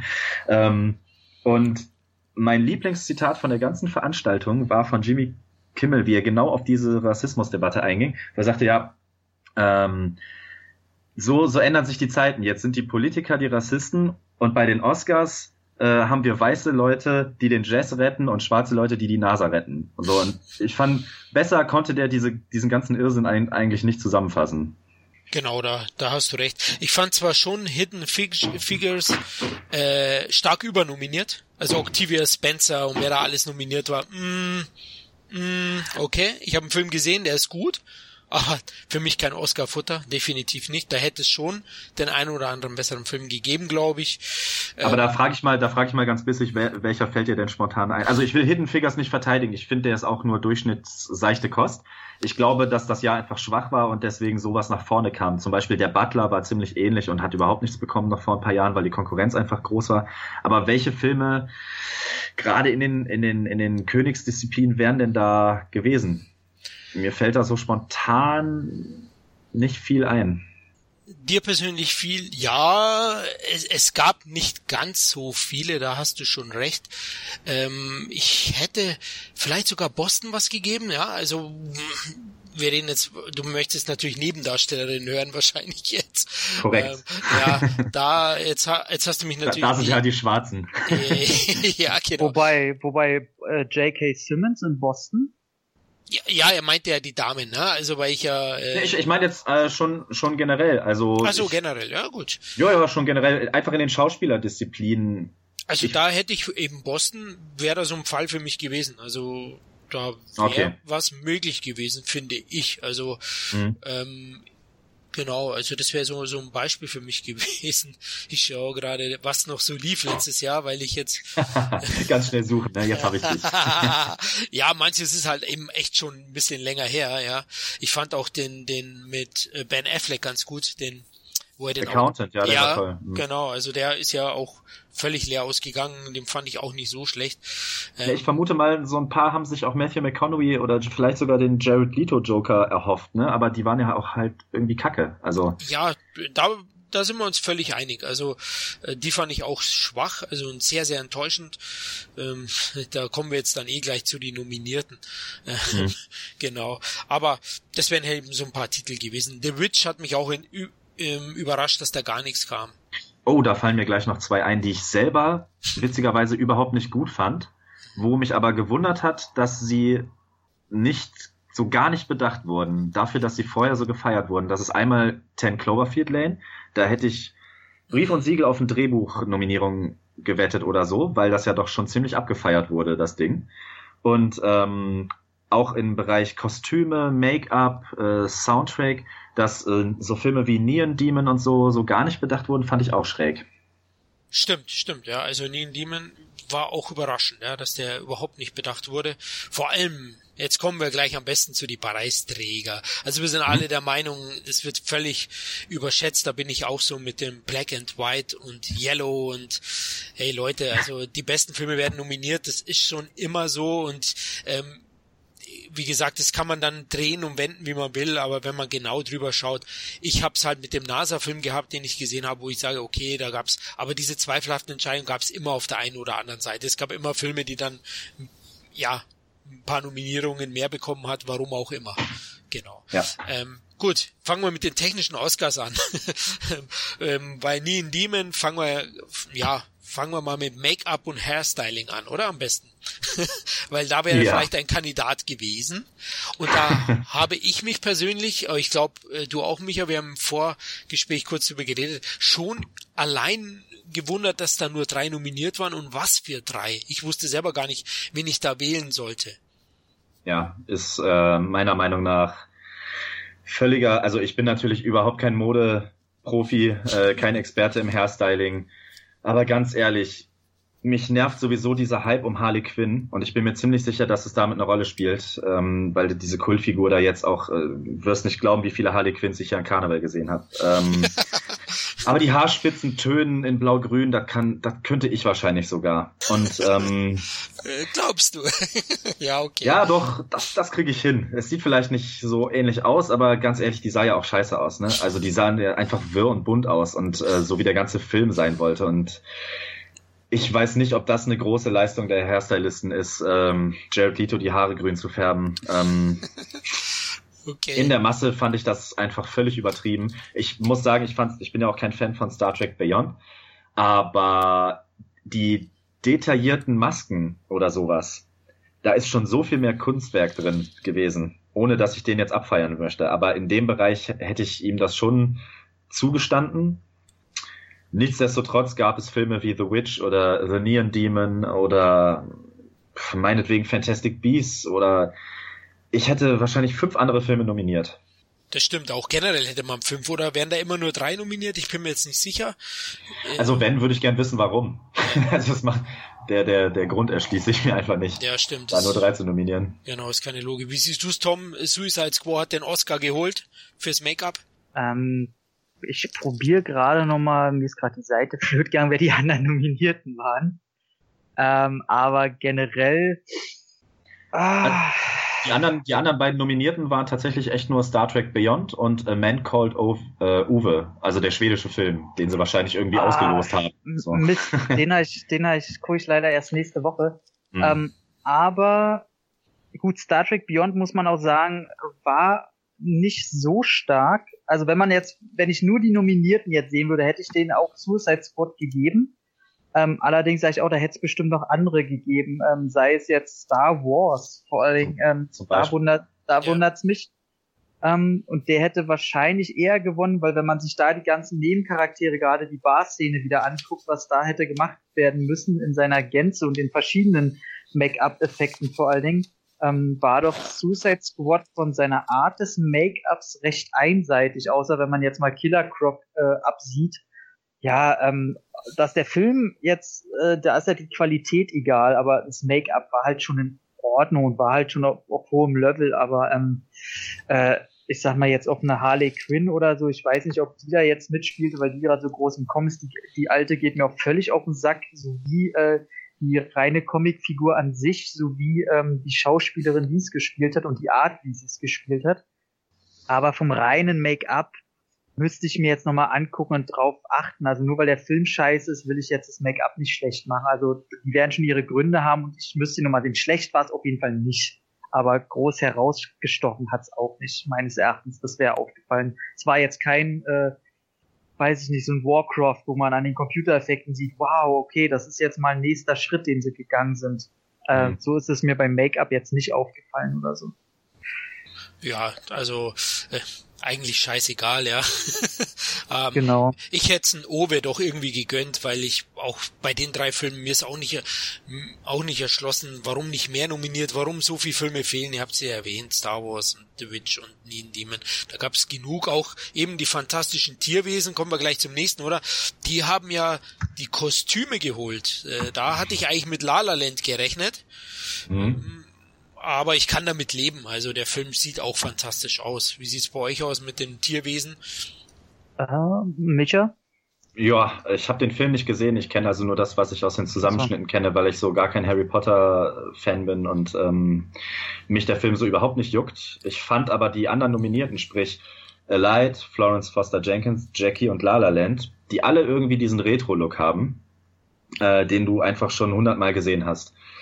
Ähm, da können die noch so schön geschneidert sein, dass es irgendwie nicht mehr herausragend oder hervorstechend. Äh, ich kann jetzt nicht mal sagen, ob das bei Fantastic Beasts so groß anders ist, aber wenn es gut zu dieser ganzen Geschichte und zu diesem Universe passt, dann meinetwegen hat, soll der Film über diesen Oscar noch so seine Erwähnung finden. Das finde ich dann auch vollkommen in Ordnung. Äh, die, also mir ist gerade in der Kategorie ist es mir auch extrem schwer gefallen zu tippen, weil ich da einfach keinen Favoriten gesehen habe. Ich habe im Endeffekt La La Land genommen, weil ich dachte, gut, im Rausch der, Ost der Preise, die er so kriegt, ist das so ein Ding, was er vielleicht mitnimmt, so wie Mad Max ja auch äh, bei den Kostümen nominiert war und so. Aber ja, gut. Also bei mir, also ich hätte auf Jackie getippt, weil in meiner Vorstellung ähm, finde ich, wäre das vielleicht noch mal so ein Punkt gewesen, weil da hat man ja diese Vergangenheit, die wirkt, also den wirklichen Hergang der ganzen Geschichte hat man ja bebildert und dass da vielleicht der Punkt ist, wie perfekt haben sie die echte Vergangenheit nachbilden können anhand der Klamotten. Ja. Ähm, mhm. Das wäre vielleicht ein Punkt, wo ich gedacht hätte, okay, da könnte es einen positiven Aspekt rausziehen. Ähm, fantastische Tierwesen, ich habe den gesehen. Ähm, vielleicht ist da denn der Punkt, okay, da gibt's wirklich äh, äh, fantastische Wesen, die auch Sachen natürlich anhaben. Da gibt's auch eine Bar-Szene und so weiter, wo viele verschiedene äh, Wesen drinne sind, die alle so eine Anzüge tragen und alles so, glaube ich, so, wo spielt es 30er, 40er, irgendwie sowas. Ähm, mhm. Und es sieht ja. schon alles sehr schön aus. Also da kann man nicht sagen, und es ist auch auffallend schön.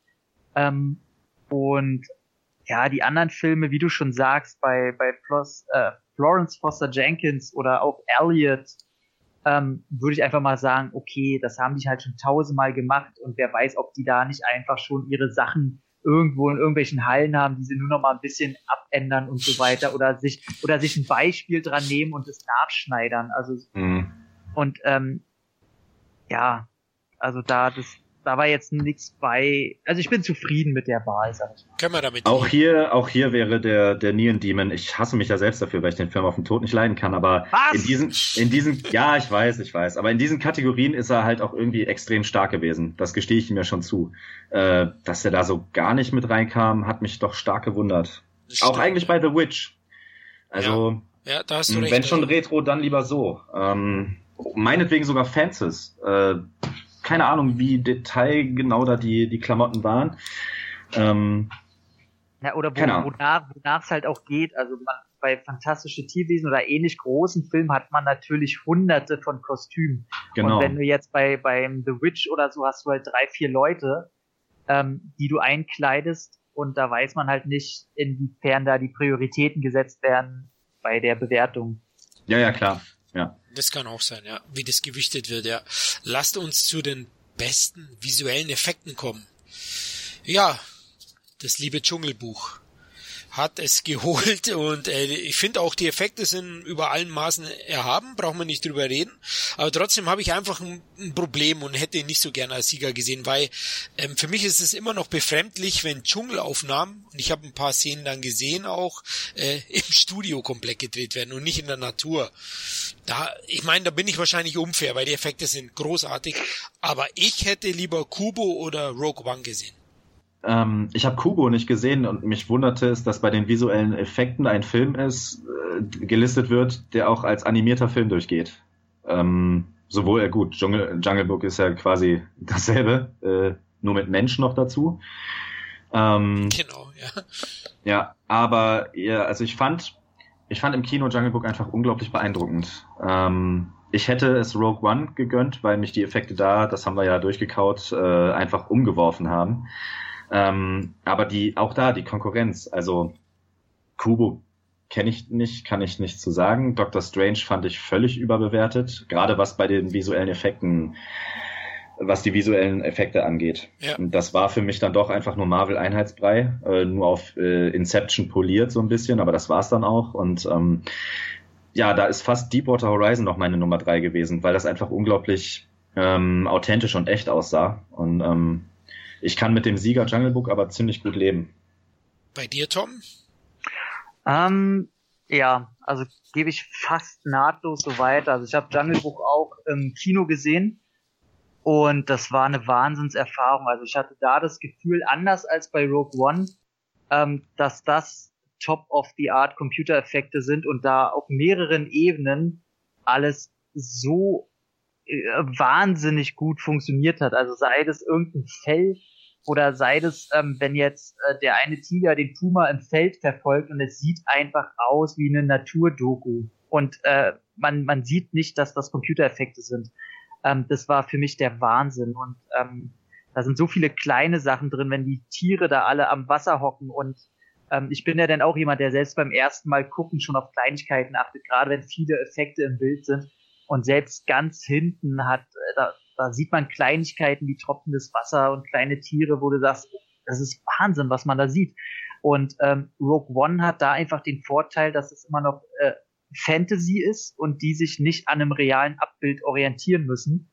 Ähm, oftmals, also gerade was Raumschlachten und so weiter angeht, und die dürfen sich noch eine gewisse äh, Freiheit rausnehmen. Und ich glaube, dass da noch eine Grauzone ist, wo man Dschungelbuch einfach mehr zugesprochen hat. Kubo finde ich falsch, dass der nominiert ist. Ganz einfach, der gehört da nicht rein. Ähm, Doctor Strange, ganz schlimmer Film. Also an, an Mittelmäßigkeit gar nicht zu überbieten. Und auch die, die Effekte, also bitte, was, ach, naja, egal, will ich gar nicht drüber reden, er hat es gar nicht verdient. Ähm, und Deepwater Horizon ähm, hat mich äh, überrascht mit der Oscar-Nominierung. Also der sieht gut aus, gar keine Frage. Und äh, aber gerade so bei Feuereffekten in der Masse äh, ist anders als jetzt bei Dschungelbuch oder so, ist dann schon aufgefallen, da, dass es Computereffekte sind. Wahnsinnig gute Effekte, aber aufgefallen als Effekte. Daher sage ich, äh, Dschungelbuch verdienter Oscar. Gut, ich habe ja gesagt, also ich kann das schon nachvollziehen, der ist erstklassig. Aber ich muss noch mal ein Wort für Kubo sprechen. Visuell grandios. Ich habe ihn erst vor zwei Tagen gesehen ähm, und finde ihn großartig und wie mich Aber ist, ein, ist halt ein animierter Film. Ja, also der hat nur in der, in der Kategorie nichts zu suchen. Ich sag nichts über die Qualität des Films. Na, wir haben gerade gesagt, also Dschungelbuch ist äh, böse gemeint fast dasselbe, ja. ja äh, Nuancen spielen da Menschen mit. Ähm, und Kubo hat halt diese visuellen Effekte zudem. Der, der hat einen ganz eigenen Look. Schau ihn dir mal an. Und da wirst du wirklich beeindruckt sein. Äh, also, du, der hat einen Beatles-Song im Trailer, der kommt sowieso in meine Liste. Okay, schau, schau ihn dir mal an. Also ich finde, wenn, wenn man Dschungelbuch auszeichnen kann, darf man auch Kubo nominieren. Ne? Also sage ich jetzt mal so. Und äh, ich hätte mir halt okay. gewünscht, so für so ein kleines Projekt wie Kubo halt ist, wäre schon schön gewesen. Ähm, lass uns kurz gleich zum Animationsfilm kommen, weil es so gut passt. Äh, mhm. Wäre es auch schön gewesen und ich hatte ihn mir auch gewünscht und ich habe ihn, glaube ich, auch im, im Tipp genannt. Ähm, aber mir war schon klar, Rassismus, Toleranz, was ein wichtiges Thema ist und was das Thema ist in, in bei den Oscars in den letzten Jahren, dass eben Zootopia das Ding holen wird. Wie was bei euch? Wart ihr auch ziemlich sicher? Ähm, ich muss dazu gestehen, ich habe mir Zootopia immer noch nicht angeguckt, weil mir die Kritiken einfach äh, dazu, ja, ich habe immer mal was richtig Schlechtes und immer mal was richtig Gutes gehört. Und ähm, dann habe ich kurz vor den Oscars Moana geguckt. Das war einer der drei Filme, die wir uns vorher angeschaut haben. Enttäuschend finde ich ihn. Wie fandst du den? Boah, unglaublich schwach. Ja, unglaublich also, schwach. Ein, ein Zusammengewichse aus allen möglichen Disney-Stärken, so ungefähr. Richtig. So ein bisschen Frozen, so ein bisschen König der Löwen. und mein, ja, mit Hawaiianern, meinetwegen neues Völkchen, so. Ich, der war nicht, der war jetzt nicht grottenschlecht, der war sympathisch, charmant und hatte seine kleinen Gags aber hat mich überhaupt nicht abgeholt, weder emotional noch den Lachmuskel irgendwie strapaziert. Ähm, ich dachte, Lilo und Stitch kommen auch gleich um die Ecke. Also genau, genau. Also das war halt echt ein bunter Mix aus allem, was schon mal irgendwie dabei war. Ja, ja. Ähm, dem habe ich also überhaupt keine Chancen eingerechnet, ehrlich gesagt. Äh, da konnte der Song noch so gut sein. Ähm, Red Turtle kenne ich gar nicht. Kenn ich äh, auch Kubo, nicht, wie gesagt, habe ich nicht gesehen. Ähm, mein Geheimfavorit war mein Leben äh, als Zucchini, weil ich viele sehr gute Kritiken davon einfach gelesen habe. Ich habe den auch noch nicht gesehen. Ich habe aber gedacht, wenn es hier eine Überraschung gibt, und Überraschung heißt, wenn Zootopia hier nicht gewinnt, dann vielleicht dieses kleine Independent-Ding. Ja, aber im Endeffekt ist es dann doch wieder Disney Pixar, die sich da durchsetzen. Äh, ich habe den Film nicht gesehen, ich kann es nicht beurteilen, ich habe aber auf ihn getippt und äh, ja, hat einen Punkt eingebracht. Ja, der, der Film ist gut, ne, Tom, aber er ist jetzt auch äh, kein strahlender Stern. Ne? Also ich hätte mir auch für Kubo und für mein Leben als Zucchini so, die sind deutlich kreativer, finde ich, und haben ihren eigenen Style. Deswegen hätte ich denen das auch gegönnt. Bei dir, Tom, auch, oder? Ähm, naja, also oh, Animationsfilme sind sowieso bei mir mal ein schweres Thema. Ich kann, die schaffen es einfach nicht, äh, mich emotional zu packen, haben sie noch nie geschafft. Und deswegen ist es für mich immer, ich gucke mir die auch meistens gar nicht an, diesen Vajana, das, wenn ich das schon sehe, da kriege ich Augenkrebs. Ähm, das ist für mich so, ähm, ja, das ist so zusammengeschustert und einfach so berechnend, ähm, dass ich das Kotzen kriege. Ich finde auch sowas wie Frozen ganz schlimm. Aber mit viel also, Rechenpower haben sie es berechnet. ja, ja, ja, also ist wahrscheinlich anders, wenn, wenn ich dann selber ein Kitty zu Hause habe und äh, die Faszination mit dem immer es erleben kann, aber für mich jetzt persönlich, ich habe mir den Zoomania angeguckt und bin da halt auch rausgegangen, habe gedacht, ja, wieder Tiere, die süß aussehen und da irgendwie eine, eine erwachsene Geschichte erleben und der hat ein paar nette Szenen, aber ich bin auch rausgegangen, ja, toll, naja. Ähm, aber wenn ich, äh, Kubo habe ich halt leider noch nicht gesehen, aber nach allem, was ich so gesehen habe, würde ich auch sagen, dass äh, Kubo wahrscheinlich bei mir gewinnen würde, weil ich einfach auch dieses Stop-Motion sehr geil finde, auch wenn es natürlich äh, selbst das Stop-Motion mittlerweile digital ist. Ähm, aber ähm, oder mein Leben als Zucchini finde ich halt als Projekt sehr interessant, aber wenn ich die Ausschnitte sehe, verstehe ich auch, warum der keinen Oscar kriegt und da nicht mithalten kann. Ähm, ja. Ob man es jetzt dem wünscht, weil das Projekt toll ist, ist natürlich wieder eine ganz andere Geschichte. Mhm. Da, da hast du recht, ja. Ich habe ja im, im Filmjahr-Podcast Rückblick äh, Findet Dory als besten Animationsfilm äh, geadelt. Ich finde den auch toll. Äh, ich verstehe auch, warum der nicht nominiert wurde als Fortsetzung. Und ähm, aber den gab's ja auch noch, stimmt ja. Der ist aber nicht nominiert gewesen. Also habe ich gar, gar nicht gesehen. Das hat mich auch ehrlich gesagt sehr stark überrascht, dass dann ähm, äh, Vajana nominiert wird und nicht Findet Dory, denn der ist schon deutlich stärker. Ich, ich rede jetzt mal von meinen Töchtern, die beide gesehen haben hm? und äh, Dory deutlich stärker fanden. Ne? Zu Mania. Fand ich auch. Ja. Genau, also hat mich da ein bisschen gewundert. Ähm, und Kubo hatte ich zu dem Filmjahresrückblick-Podcast noch nicht gesehen gehabt. Den hat uns ja dann der Lukas ähm, vom Longtake-Podcast empfohlen. Da habe ich ihn jetzt eben vom Verleih bekommen vorab und mir angeschaut und war doch sehr überrascht und fand es einfach mal ein neues Erlebnis. Also ganz, ganz ehrlich, ich mag ja auch dieses generell das Samurai-Tum, das Japanische, da bin ich auch sehr empfänglich dafür. Deswegen hätte ich es ihm gewünscht, aber du hast schon auch recht mit diesem Wunsch und was dann wirklich durchsetzt. Es ist halt doch oft berechnend, wer den Oscar holt und mit welchen Themen. Das ist immer noch so. Da kommt ähm, welches ähm, ähm, Dory war ja, äh, ist das Pixar, ne? Richtig, ja. Ähm, von wem ist denn äh, Sumania und Vajana? Von wem sind die? Die sind beide von Disney.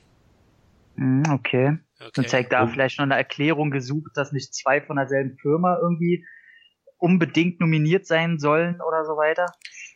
Aber okay. Also es ist schon merkwürdig. Also ich hätte dann eher gedacht, wie wir auch im Filmjahresrückblick-Podcast gesagt haben, Zoomania, Findet Dory, Kubo, die sind genannt worden als Top-Filme.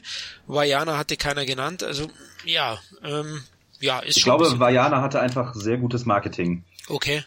So als der in die Kinos kam, wurde der schon ziemlich angekündigt, groß. So mhm. als der nächste große Wurf. Okay, ja, war natürlich auch jetzt zeitnah zu den Nominierungen, ne? Der kam Ende des mhm. Jahres, ist vielleicht und Dory ist eben eine Fortsetzung, was vielleicht bei Animationen auch noch ein bisschen schwierig ist.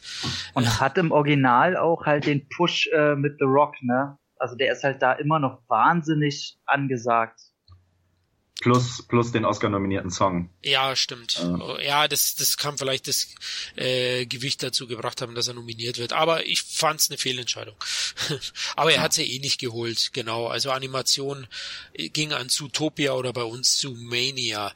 Äh, kann man aber auf jeden Fall anschauen. Also wer, der schlecht ist er nicht. Äh, also finde ich, der ist schon gut, aber eben nichts herausragendes. Kommen wir zum zu den beiden Ton-Oscars, Tonschnitt und Tonmischung. Zwei verschiedene Preisträger. Ich hätte mir gewünscht, dass Arrival beide holt. Aber ich habe in meinem Tippspiel tatsächlich so getippt gehabt, weil ich mir gedacht habe, dass Mel Gibsons Hacksaw Ridge die Tonmischung holt und Arrival den Tonschnitt. Ähm, Micha, warst du überrascht? Also es geht sicher in Ordnung, glaube ich. Das, das geht vollkommen in Ordnung. Ich habe aber, glaube ich, genau umgekehrt getippt. Ach so, ähm, ehrlich? ja, äh, ich kann dir jetzt gar nicht genau sagen, warum. Also Hexor Ridge, mache ich kein Geheimnis draus, war für mich überhaupt nichts. Ähm, war nett anzusehen, war visuell okay, war vom Ton her okay. Ich muss sagen, ähm, dass ich tatsächlich vom Ton her Deepwater Horizon unglaublich stark fand. Also du hast jeden, ja. du hast wirklich je, jedes Rohr, das denen um die Ohren flog, das hast du knallen gehört und ähm, ich hätte, ich wäre jetzt nicht so weit gegangen zu sagen, das war Oscar-würdig, aber das war zumindest auffällig. Ähm, ich verstehe nicht die Nominierung von Sully äh, bei nur im Sound. Mhm. Ähm, als ich den geguckt habe, sind mir die Triebwerke um die Ohren geflogen und ansonsten gar nichts. Und das, wenn das schon der Ton war, dann ja, also das Arrival da ich hätte mir beides bei Arrival einfach gewünscht, weil der Film einfach zu 90 Prozent über den Sound funktioniert. Ähm, zusammen mit dem Score natürlich. Aber ja, ähm, ein kleiner Skandal ist die Nominierung davon 13 Hours. Das ist ungefähr so, wie wenn man Suicide Squad fürs Make-up nominiert, finde ich. Äh, ja, es kann's geben, ne? also diese, diese pathetische Kriegsscheiße, Halleluja, dass der irgendwo rein musste, war ja klar. Ähm, genau wie Sully, so, so ein also ich, ich will den gar nicht schlecht machen, Sally. Ich fand den eigentlich ganz gut, aber der, dass der amerikanische Held irgendwo noch eingearbeitet werden muss, war ja klar. Aber ob das jetzt die besten Filme bei Ton waren, ich fand den, den Accountant im Ton ziemlich stark, eigentlich. Ich fand den Ton bei The Shallows unglaublich stark, bei The Witch, wieder bei beim Neon Demon, bei Ten Cloverfield Lane, also da fallen mir spontan wahrscheinlich zehn bessere Filme ein als die meisten Nominierten da. Aber ist jetzt Gemecker auf großem Niveau, weil ähm, Star Wars, also denk, bei Tonschnitt war Rogue One auch nicht drin. Hm. Ähm, genau, richtig. Tonmischung, ja, da hätte ich, ja. ja.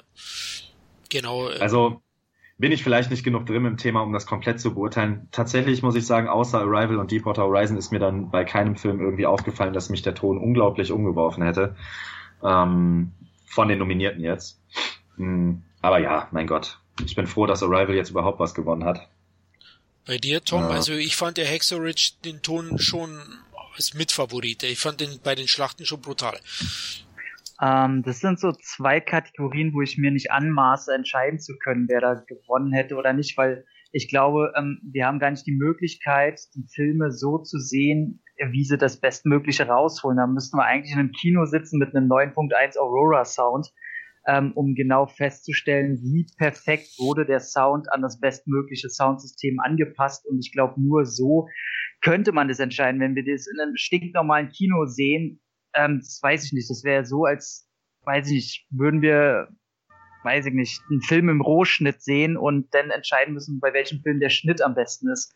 Ähm, von daher ähm, will, kann ich das einfach komplett nicht beurteilen. Ich weiß, dass Deepwater Horizon, wie du schon meintest, die Szene, wo äh, Kurt Russell unter der Dusche steht und dann der Unfall passiert und man wirklich äh, die einzelnen Kacheln hört, ähm, im, 360-Grad-Verfahren. Ähm, das war schon Wahnsinn. Und äh, bei Sully weiß ich nicht, bin ich eingeschlafen bei dem Film, den fand ich äh, sehr langweilig. Ähm, Hexer Rich kann ich mich an den Ton nicht erinnern. Ich weiß nur, hat wahnsinnig geknallt, wie jeder Actionfilm, äh, wie jeder Kriegsfilm. Actionfilm will ich dazu gar nicht sagen. Mhm. Ähm, La La Land, ja, war halt ein Musikvideo in dem Sinne, nur jetzt auf die Kategorie gemünzt. Und Arrival hat, weiß ich nur, dass der einen guten Sound hatte, aber ich habe keine Ahnung von Tonschnitt. Also da will ich einfach nichts zu sagen. Weiß ich nicht. Habe ich, weiß nicht, habe ich nicht die Möglichkeiten, da was eine ordentliche Meinung zuzugeben. Okay. Ja, einig sind wir uns auf jeden Fall bei Arrival, glaube ich, die meisten von uns. Also ich habe auch gesagt, ich hätte mir gewünscht, es wären am, beide Oscars an, an dem Film gegangen. Der war mir besonders in, der, in äh, Erinnerung, tontechnisch im Kino zumindest. Aber du hast schon recht, es ist sicherlich für uns schwer ähm, zu beurteilen manchmal. Aber ich finde jetzt Hacksaw Ridge keine große Fehlentscheidung. Ähm, lass uns gleich zum, zum zweiten Oscar für Hacksaw Ridge kommen. Bester Schnitt. Geht der auch in Ordnung für euch? Oh. Jetzt wird schwer. Sag einfach ja, ja, und dann machen wir weiter. Ja, ich, ich auch ähm, Arrival, oder? wer war denn nochmal mit nominiert bei Ar dem Filmschnitt? Arrival. Also, La, La, La Land, Hacksaw Ridge, Hell or High Water, Moonlight, Arrival.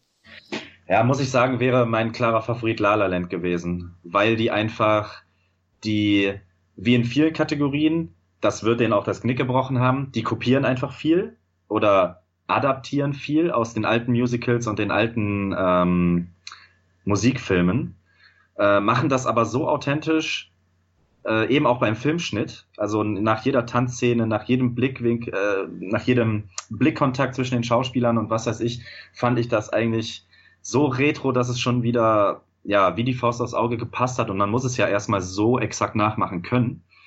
Ähm, und ja, mit Kriegsfilmen habe ich einfach meine Probleme, weil ich, ja, Hexor Ridge hat einen verdammt guten Filmschnitt gehabt, aber den hatten dann auch schon Black Hawk Down und der Soldat James Ryan und meinetwegen sogar Battle Los Angeles, keine Ahnung, weiß ich nicht. Ich bin da einfach kein, ich bin einfach kein großer Freund von diesem Armeegewichse und äh, da hilft mir der Filmschnitt einfach auch nicht weiter. Und Arrival verstehe ich, dass er nicht gewonnen hat, weil der Film einfach unglaublich viel Standbild hat. Äh, die Schnitte da hätte ich auch hinbekommen, sag ich mal böse. Und ich fand bei La La Land einfach, ja, das fand ich schon von den Einstellungen her alles perfekt gemacht. Wäre mein Favorit gewesen in der Kategorie. Ah, ich merke schon, Micha, also vorhin hast du angeboten Make-up, jetzt Schnitt, also es, es, wird langsam, können wir dich, glaube ich, buchen oder anbieten für, für die nächsten Filmproduktionen. ähm, Klar, ich habe Zeit. okay, Tom, du glaube ich beim Schnitt hast ja einiges an ähm, Ahnung. Ja, also ich muss sagen, bei La La Land bin ich absolut bei Micha. Und ich finde, genau das wird der Grund sein, warum er den nicht gekriegt hat. Ähm, weil er halt nachmacht. Mhm. Und ganz, ganz bewusst, und es ist eine bewusste Entscheidung, das ist keine Faulheit gewesen, sondern ähm, großes Stilmittel, was vielen äh, so gar nicht bekannt sein dürfte. Ähm, Hexor Rich ist natürlich die Frage, äh, gut, die erste Hälfte oder die ersten zwei Drittel da ist nix am Schnitt, was halt irgendwie schwer wäre, heraussticht, sondern da kommt dann die Schlacht, die einen guten Schnitt hat, der auch auffällt, der eine schöne Übersicht über das Ganze, was nicht einfach ist bei so einem Getümmel, bei so einem Kriegsgeschehen, aber nur weil ein Drittel des Films wahnsinnig heraussticht, hat er dadurch den Oscar verdient, Fragezeichen. Äh, Hell or High Water ist mir kein Schnitt aufgefallen. Äh, mhm. Moonlight leider nicht gesehen. Und tatsächlich muss ich wieder sagen, obwohl ich den Film nicht so toll finde, Micha meinte, ähm, Arrival hätte auch hingekriegt. Ähm, ich finde, Arrival hat einen recht mutigen Schnitt durch den Twist, den er hat. Und äh, da zu entscheiden, ja, äh, mhm. da zu zeigen, wie weit gehen die in den Szenen, wo setzen sie den Schnitt an, wie weit zeigen die Kleinigkeiten, wie weit gehen sie in den einzelnen Szenen, damit der Twist äh, zum einen nicht zu sehr verraten wird und zum anderen aber genug Raum lässt, um das Ganze ausreichend zu erklären. Also ich finde, da wird der Schnitt äh, unterschätzt und ich hätte den wahrscheinlich eher im, im Ganzen ähm, ohne Moonlight gesehen zu haben, an äh, meinen nicht so sehr geschätzten Arrival gegeben. Okay, schön. Also da ziehe ich meine Aussage dann auch tatsächlich zurück mit der Erklärung. Ähm, hast du vollkommen recht. Ich finde halt, dass sowohl bei Arrival als auch bei Hacksaw Ridge nur die Hälfte des Films äh, da hervorgestochen hat. Also bei, bei Hacksaw Ridge waren es, war es nur das, die zweite Hälfte, die Kampfszenen. Und jetzt bei Arrival halt diese, diese Twist-Geschichte. Aber ob, ob das im Gesamten, also ob, ein Fil ob der Filmschnitt dann im Gesamten so gut war, dass es für einen Sieg halt verdient gewesen wäre, keine Ahnung, da habe ich Lala den halt eher gesehen. Aber ja, also deine, deine, deine Argumente machen absolut Sinn und ich äh, bin da ganz bei dir. okay, also ich möchte jetzt nochmal eine Lanze oder ein Gewehr für Hexo Rich brechen, weil ich muss echt sagen, es, also die Schlacht ist grandios und ich habe den Film ja auch gesehen und ist sie auch, ja. Also das muss man hier nochmal herausheben, weil äh, seit Soldat James Ryan habe ich nicht so eine geile Kriegsschlacht gesehen. Ich, äh, unabhängig jetzt davon, ob man sowas mag oder nicht, es ist unglaublich gut inszeniert und zeigt auch die großen Stärken von Mel Gibson, die er definitiv hat. Man er, er ist ein Top-Regisseur, also finde ich. Also er hat seine Stärken, ich meine, und, und das sind die großen und hey, da hat's mich aus dem Sitz geblasen toll auch geschnitten und ähm, finde ich, kann man geben. Ich hätte ja, ich bin Arrival Fanboy und ähnlich wie der Tom sehe ich es auch, also, aber Micha hat es ja auch schon eingesehen, dass Arrival durchaus ähm, seine Stärken hat und einen, einen mutigen Schnitt hat und auch ihn hätte ich noch mehr gegönnt als Hexo Ridge, aber ich kann mit Hexo Ridge leben, ohne Moonlight auch gesehen zu haben. Also ich muss sagen, es gibt bei, bei Hexo Ridge, um mal bei der Kategorie, Kategorie noch zu bleiben, es gibt einen einzigen wahnsinnig perfekten Schnitt und das ist wirklich der genaue Anfang der Schlacht, wenn die erste Patrone losgeht.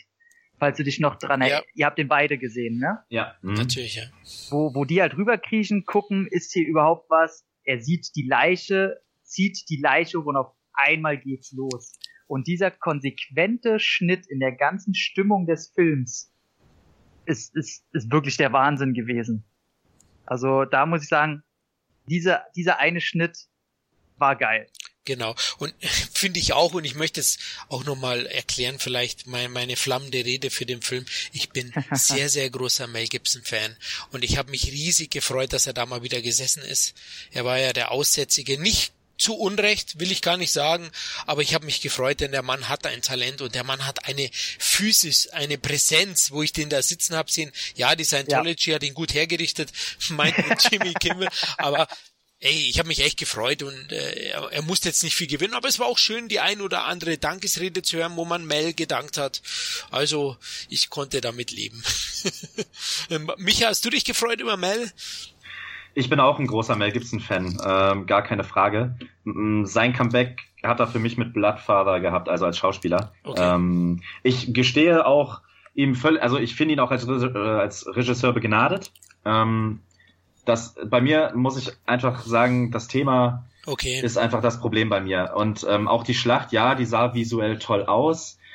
Ähm, da muss ich aber sagen, wenn ich einen Kriegsfilm gucke, will ich keine, keine Leute in Zeitlupe durch Flammen fliegen sehen, so pathetisch und so schön inszeniert wie ein, wie ein Musical, sondern dann muss es halt dreckig bleiben und ähm, schwarz-grau blutig sein und ist aber eine Geschmackssache. Für mich war da zwischen, zwischen den wirklich harten Szenen auch zu viel Schönheit in, in dem ganzen Kampf drin und ähm, mhm.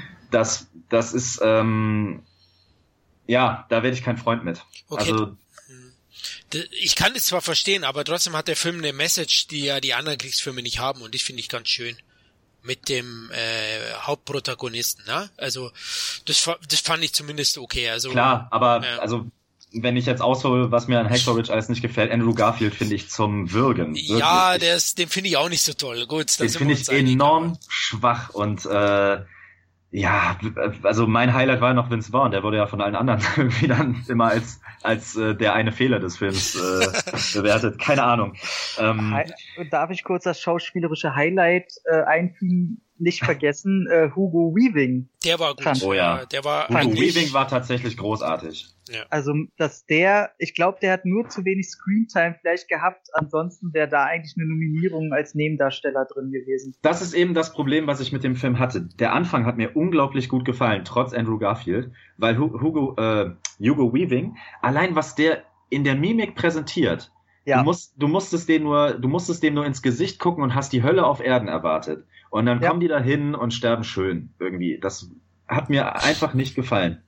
Da konnten sie noch so viel Gewalt reinhauen und noch so viel Schüsse in einen Schädel ballern. Das hat mich dann nicht mehr abgeholt. Ja, das, war nicht, das war nicht das, was ich bei Hugo Weaving vorher da gesehen habe. Für Augen. mich war er so die einzige echte Pflanze inmitten von Kunstpflanzen, so irgendwie. Das war genau. irgendwie. Ja. Ja, ganz so schlimm habe ich es nicht gesehen, aber ich habe ihn auch als stärkstes, am stärksten gesehen. Es gab ja diesen einen Dialog, wie du gerade gesagt hast, der hat einen auch richtig berührt und getroffen. Der war richtig auf den Punkt gespielt, also grandios. Ja. Und ja, mit dem Herrn Garfield habe ich auch nicht ganz verstanden, dass er für den Oscar nominiert wurde. Ich fand den jetzt auch nicht so gut. Ich fand als, den Weil es ein amerikanischer Held ist halt. Ja, ja, genau. Also das, das war halt. So.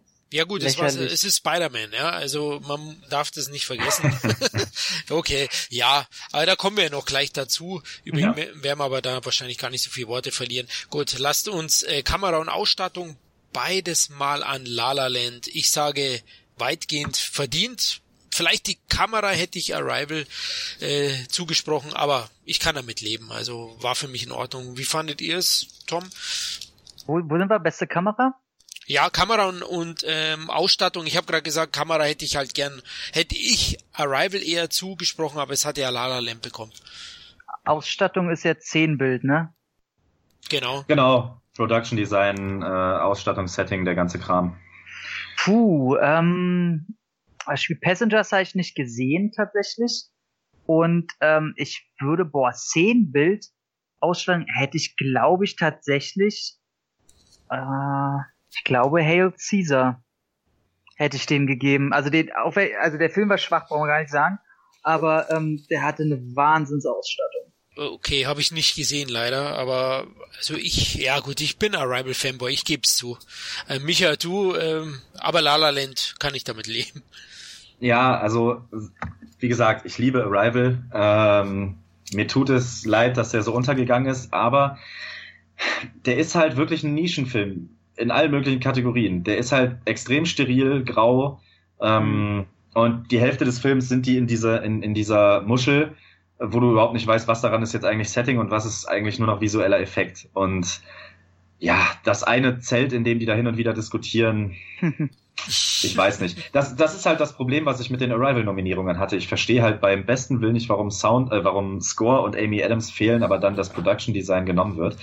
Nichtsdestotrotz, ich gucke mir die Konkurrenz an und sehe Passengers und Hey Caesar und denke mir, ja, also Hey Caesar, keine Frage, extrem gut nachgestellt. Äh, soll ja auch ein bisschen, äh, ist ja auch eine Parodie. Ähm, fand ich auf den Punkt. Kann die Nominierung sogar nachvollziehen. Ich fand den auch nicht super, den Film. Äh, Passengers fand ich okay. Ähm, aber ich finde, in beiden Kategorien tatsächlich führt da kein Weg an La La Land vorbei. Also im Production Design, ich mhm. finde halt, wenn du La La Land, wenn du bei La La Land den Schnitt nicht prämierst, weil er zu viel nachmacht, finde ich es fragwürdig, warum man es beim Production Design tut, weil äh, da macht La La Land ja nichts anderes, aber es macht es eben perfekt. Ähm, guckt euch mal Singing in the Rain oder so nochmal an. Also das sind wirklich extrem krasse, gute Kopien entstanden. Ja. Ähm, deswegen geht das meiner gerade gerade im Vergleich zur Konkurrenz geht das beim Production Design vollkommen in Ordnung und bei der Kamera da lasse ich gar nichts anderes aufkommen als La La Land, weil einfach äh, allein diese diese Intro-Szene auf äh, bei diesem Stau auf der Brücke ähm, finde ich so geil gemacht klar, zur Hälfte ist das die Choreografie, die da begeistert, aber äh, wenn man auch sieht, wie vorher Damien Chazelle das mit dem Handy äh, quasi abfilmt und trainiert, äh, mit dem iPhone, äh, diese ganze Szene einmal durchkaut, bevor sie es wirklich so durchziehen und so. Ich weiß nicht, es hat mir einfach unglaublich gut gefallen. Auch später die, die ganzen kitschigen Szenen, wo sie schweben, das war halt harter Kitsch, aber es war guter Kitsch und ähm, ich fand, dass da wirklich keine Kameraeinstellung nicht voll zugetroffen hat. Sei es ein Zoom auf Ryan Gosling am Klavier, während das Licht ausgeht, sei es äh, Emma Stone auf der Bühne, das war einfach perfekt eingestellt und da lasse ich nichts anderes drauf kommen. So sehr ich es Arrival gegönnt hätte, aber Okay, ja. da bin ich blinder wie du, aber ich kann mit La La Land leben. Ähm, schon großartig gemacht an sich. Ähm, ganz kurz zu La La Land, was den Film für mich dann jetzt beim zweiten Mal auch perfekt macht, ist das Ende, ohne es zu spoilern. Das finde mhm. ich, das finde ich so, was den Film sowas von veredelt am Ende auch. Ähm, bei allem Kitsch eben. Das finde ich, finde ich toll. Ähm, Tom, die Kamera, mhm. ähm, wie fandst du die Kamera? Hat ja La La Land bekommen. Ah, weil da habe ich halt wieder dasselbe Problem wie vorher, dass da halt auch viel geklaut ist äh, an Szenen, die er halt ähm, respektieren will, nachmachen will, den er Tribut zollen will. Und da nimmt er natürlich sehr, sehr ähnliche Kamerafahrten, um da denselben Zauber oder die Szenen, die er kopieren will, ähm, nachzustellen. Ähm, deswegen finde ich Kamera in dem Fall ein bisschen schwierig, weil die ganzen Szenen, die halt drinne sind, wo er, wo er keine Kopie darstellen will, Kopie hier übrigens immer total wertefrei genannt, ähm, die sind halt dann auch nicht so toll. Ähm, da, also mir fällt da eine einzelne ein, die mir im Kino negativ auffiel, das ist, wo er halt äh, mit seiner Band das Konzert gibt und sie im Publikum sieht, dass er, dass es nicht der ist, also nicht sein Traum ist, den sie da in ihm sieht und so weiter. Das mhm. fand ich nicht, nicht so stark gefilmt, da hätte ich mir eine viel emotionalere Szene gewünscht. Und auch vom Aufbau fand ich das irgendwie nicht so toll. Ähm, von daher ist schwierig. Natürlich ist der toll gefilmt. Also da, mir fallen so viel dagegen. Jetzt Dutzende Szenen ein, wo ich sage, okay, das ist einfach schön übersichtlich gefilmt. Und ähm, aber dadurch, ich habe äh, Lion nicht gesehen, Moonlight nicht, vor allen Dingen ich möchte sagen, wenn ich Silence sehen würde, ich wette bei dem Thema, bei der epischen Länge, ähm, ich wette, da ist kameratechnisch bestimmt interessanter, interessanteres äh, rauszufiltern. Deswegen will ich da keine Wertung abgeben. Ob jetzt La La Land da das Nonplusultra war, äh, möchte ich mal sehr dahingestellt äh, benennen. Ja, mu muss ich auch noch dazu sagen, dass ich nicht alle gesehen habe und, und Silence sicherlich äh, eine sehr, sehr gute Kamera. Das glaube ich auch. Ähm, genau, aber wir können damit leben, oder? Wir sind, wir sind auf der Seite von La La Land. Genau, dann die nächsten beiden Oscars gleich, äh, die La La Land dann eingestrichen hat, war aber das war so klar, ich weiß gar nicht, ob wir groß drüber diskutieren müssen. Ich habe ja den Soundtrack jetzt gekauft und schunkelt dazu äh, Originalmusik und bester Song. Da wusste ich auch genau, dass City of Stars gewinnt, weil Micha den ja in seinem Review hatte zum Beginn. Hochverdient, oder Micha? Und Punkt. La La Land. Ja, ich finde einfach, ähm, aber auch eben beim ganzen Score, ich finde den das sind ja im Prinzip, wenn man so will, nur drei, vier Themen, die die ganze Zeit nur abgeändert werden, weiterentwickelt werden. Richtig, ja. Ähm, die Texte der, der Songs, die passen einfach perfekt in das, was der Film sein will. Äh, wenn, wenn man sich die, die ganzen Lieder nämlich mal wirklich anhört, ähm, das wird ja immer gesagt, dass La La Land ein Liebesfilm ist, aber es ist ja eigentlich genau das Gegenteil. Er ist ja die Gegenteil, das Gegenteil von Romantik, dargestellt mit Romantik. Und die, die ganzen Texte handeln eigentlich nur dafür, dass die Liebe verlassen wird für die Karriere, dass man alles tun sollte, um erkannt zu werden und so weiter und so fort. Und City of Stars ist ja nicht anders äh, ja. im Endeffekt. City of Stars wird ja dreimal, glaube ich, im Film weiterentwickelt. Und der schreibt diesen Song ja anfangs alleine, stellt das in Frage, dann sitzt sie bei ihm und so schon am Ende merken sie schon, okay, irgendwas wird da kommen und beim nächsten Mal singt schon keiner mehr. Da wird es nur noch so angedeutet. Also das, das Lied stirbt quasi mit der, mit der Beziehung und ähm, Ah, ich weiß nicht, ich könnte jetzt eine Stunde drüber reden. Äh, gerade bei Score und Musik fand ich die bei, also mehr als verdient. Äh, nichtsdestotrotz, Can't Stop the Feeling, Just, Justin Timberlake ist cool, äh, aber ja, konkurrenzfrei. Ähm, Moana, wie gesagt, äh, hätte ich es nicht gegönnt. Äh, Empty Chairs Ding finde ich toller Sänger, ähm, aber bleibt nicht hängen.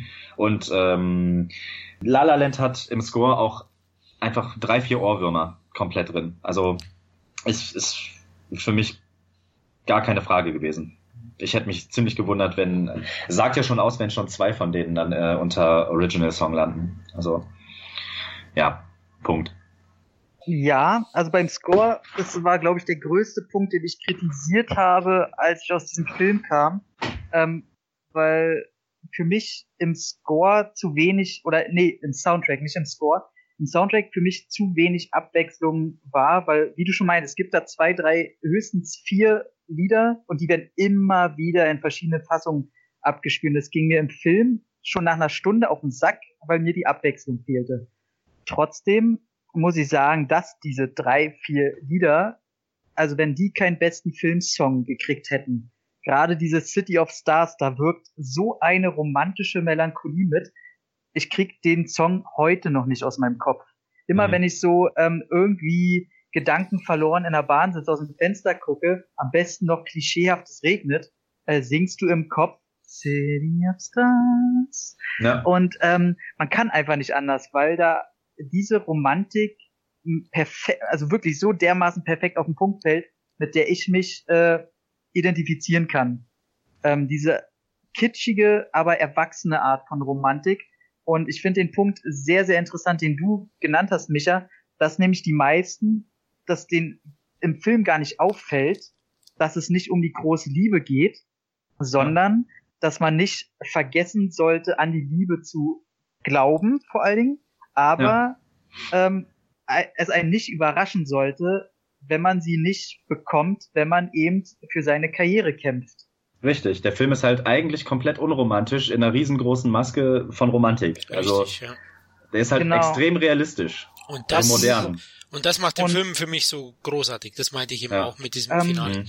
Genau, und ich glaube, ich, deswegen muss ich ihn noch mal gucken, weil ähm, mein Lieblingsfilm ist halt Across the Universe, dieses äh, Beatles Musical. Und da hast mhm. du natürlich im Grunde hast du da 15, 16 Songs, die in diesen Film verpackt wurden und die als Songs und Tanzeinlagen reinkommen, als wirkliches Musical, der einfach einen Zeitgeist widerspiegeln will. Und ähm, aber La La Land ist nicht wirklich ein Musical, sondern Tanzeinlagen oder die Songs oder der Soundtrack verpackt eher diese recht ähm, äh, realistische Geschichte, weil sonst wäre das ein absolutes Drama, was, glaube ich, einfach nur runterziehen würde. Mhm. Und ähm, das ist schon eine perfekte Mischung und ich glaube, ich muss den absolut noch mal sehen, aber wir wollten jetzt beim Soundtrack bleiben. Ja. Und ähm, ja, ähm, also Score weiß ich nicht, ob ich ihm den gegeben hätte oder besser Soundtrack, aber bester Song komplett ohne Konkurrenz. Okay, also ja. für mich wäre Justin Timberlake äh, schon möglich gewesen, aber gut, City of Stars hätte er nicht geschlagen. Ähm, Sehe ich auch so. Also da, da, das war für mich auch eine Bank. Also da hätte ich einen Tausender drauf gewettet und bei Score auch. Ich meine, bei den Mengen an Nominierungen und eben diese, diese drei Themen, ich habe es ja erwähnt, den Soundtrack höre ich immer wieder und äh, es ist einfach herrlich, ja. Und der Film hat für mich auch so in gewisser Weise Jahreszeiten, ähm, äh, Jahreszeiten einer Liebe, ja, Im, im Schnelltakt. Und ja, werden doch sogar, glaube ich, eingeblendet, ne? Sommer, Winter und richtig, so weiter. genau. Da, da werden ja keine Jahreszahlen genannt oder irgendwie sowas. Da sind ja iPhones neben dem Retro-Look und was weiß ich. Mhm. Äh, Genau, Genau, mhm. und, und das spiegelt die Musik auch dann wunderschön. Da wird auch, wie du erwähnt hast, variiert und geändert und äh, das so im Einklang mit dem, mit den Bildern, mit dem Film, mit dem Thema, ähm, das finde ich einfach großartig. Eben beim zweiten Mal, ja, bei mir dauert es manchmal ein bisschen länger. Beim mhm. ersten Mal, vielleicht war, manchmal muss man auch aufmerksam sein, vielleicht war es nicht der richtige Moment, das gibt's ja auch immer wieder mal. Ähm, aber es ging jetzt auch nur um einen Punkt. Vorher gab's acht, jetzt neun ähm, La La wir kommen noch, wir kommen ja noch dazu, weil der hat ja noch den ein oder anderen Oscar geholt. Gut, dann kommen wir zu den zwei Drehbuch-Oscars. Da war ja, ist ja La Land leer ausgegangen. Waren für mich überraschenderweise auch klar im Vorfeld, ja, ohne jetzt beide Filme gesehen zu haben, eben von meiner Frau gehört und auch vom Umfeld, dass Manchester by the Sea so stark ist, die Amazon-Produktion übrigens ist. Ähm, und da denke ich, passt es auch, oder? Mit dem besten Originaldrehbuch Manchester by the Sea. Ihr beide habt ihn gesehen, ihr könnt es beurteilen.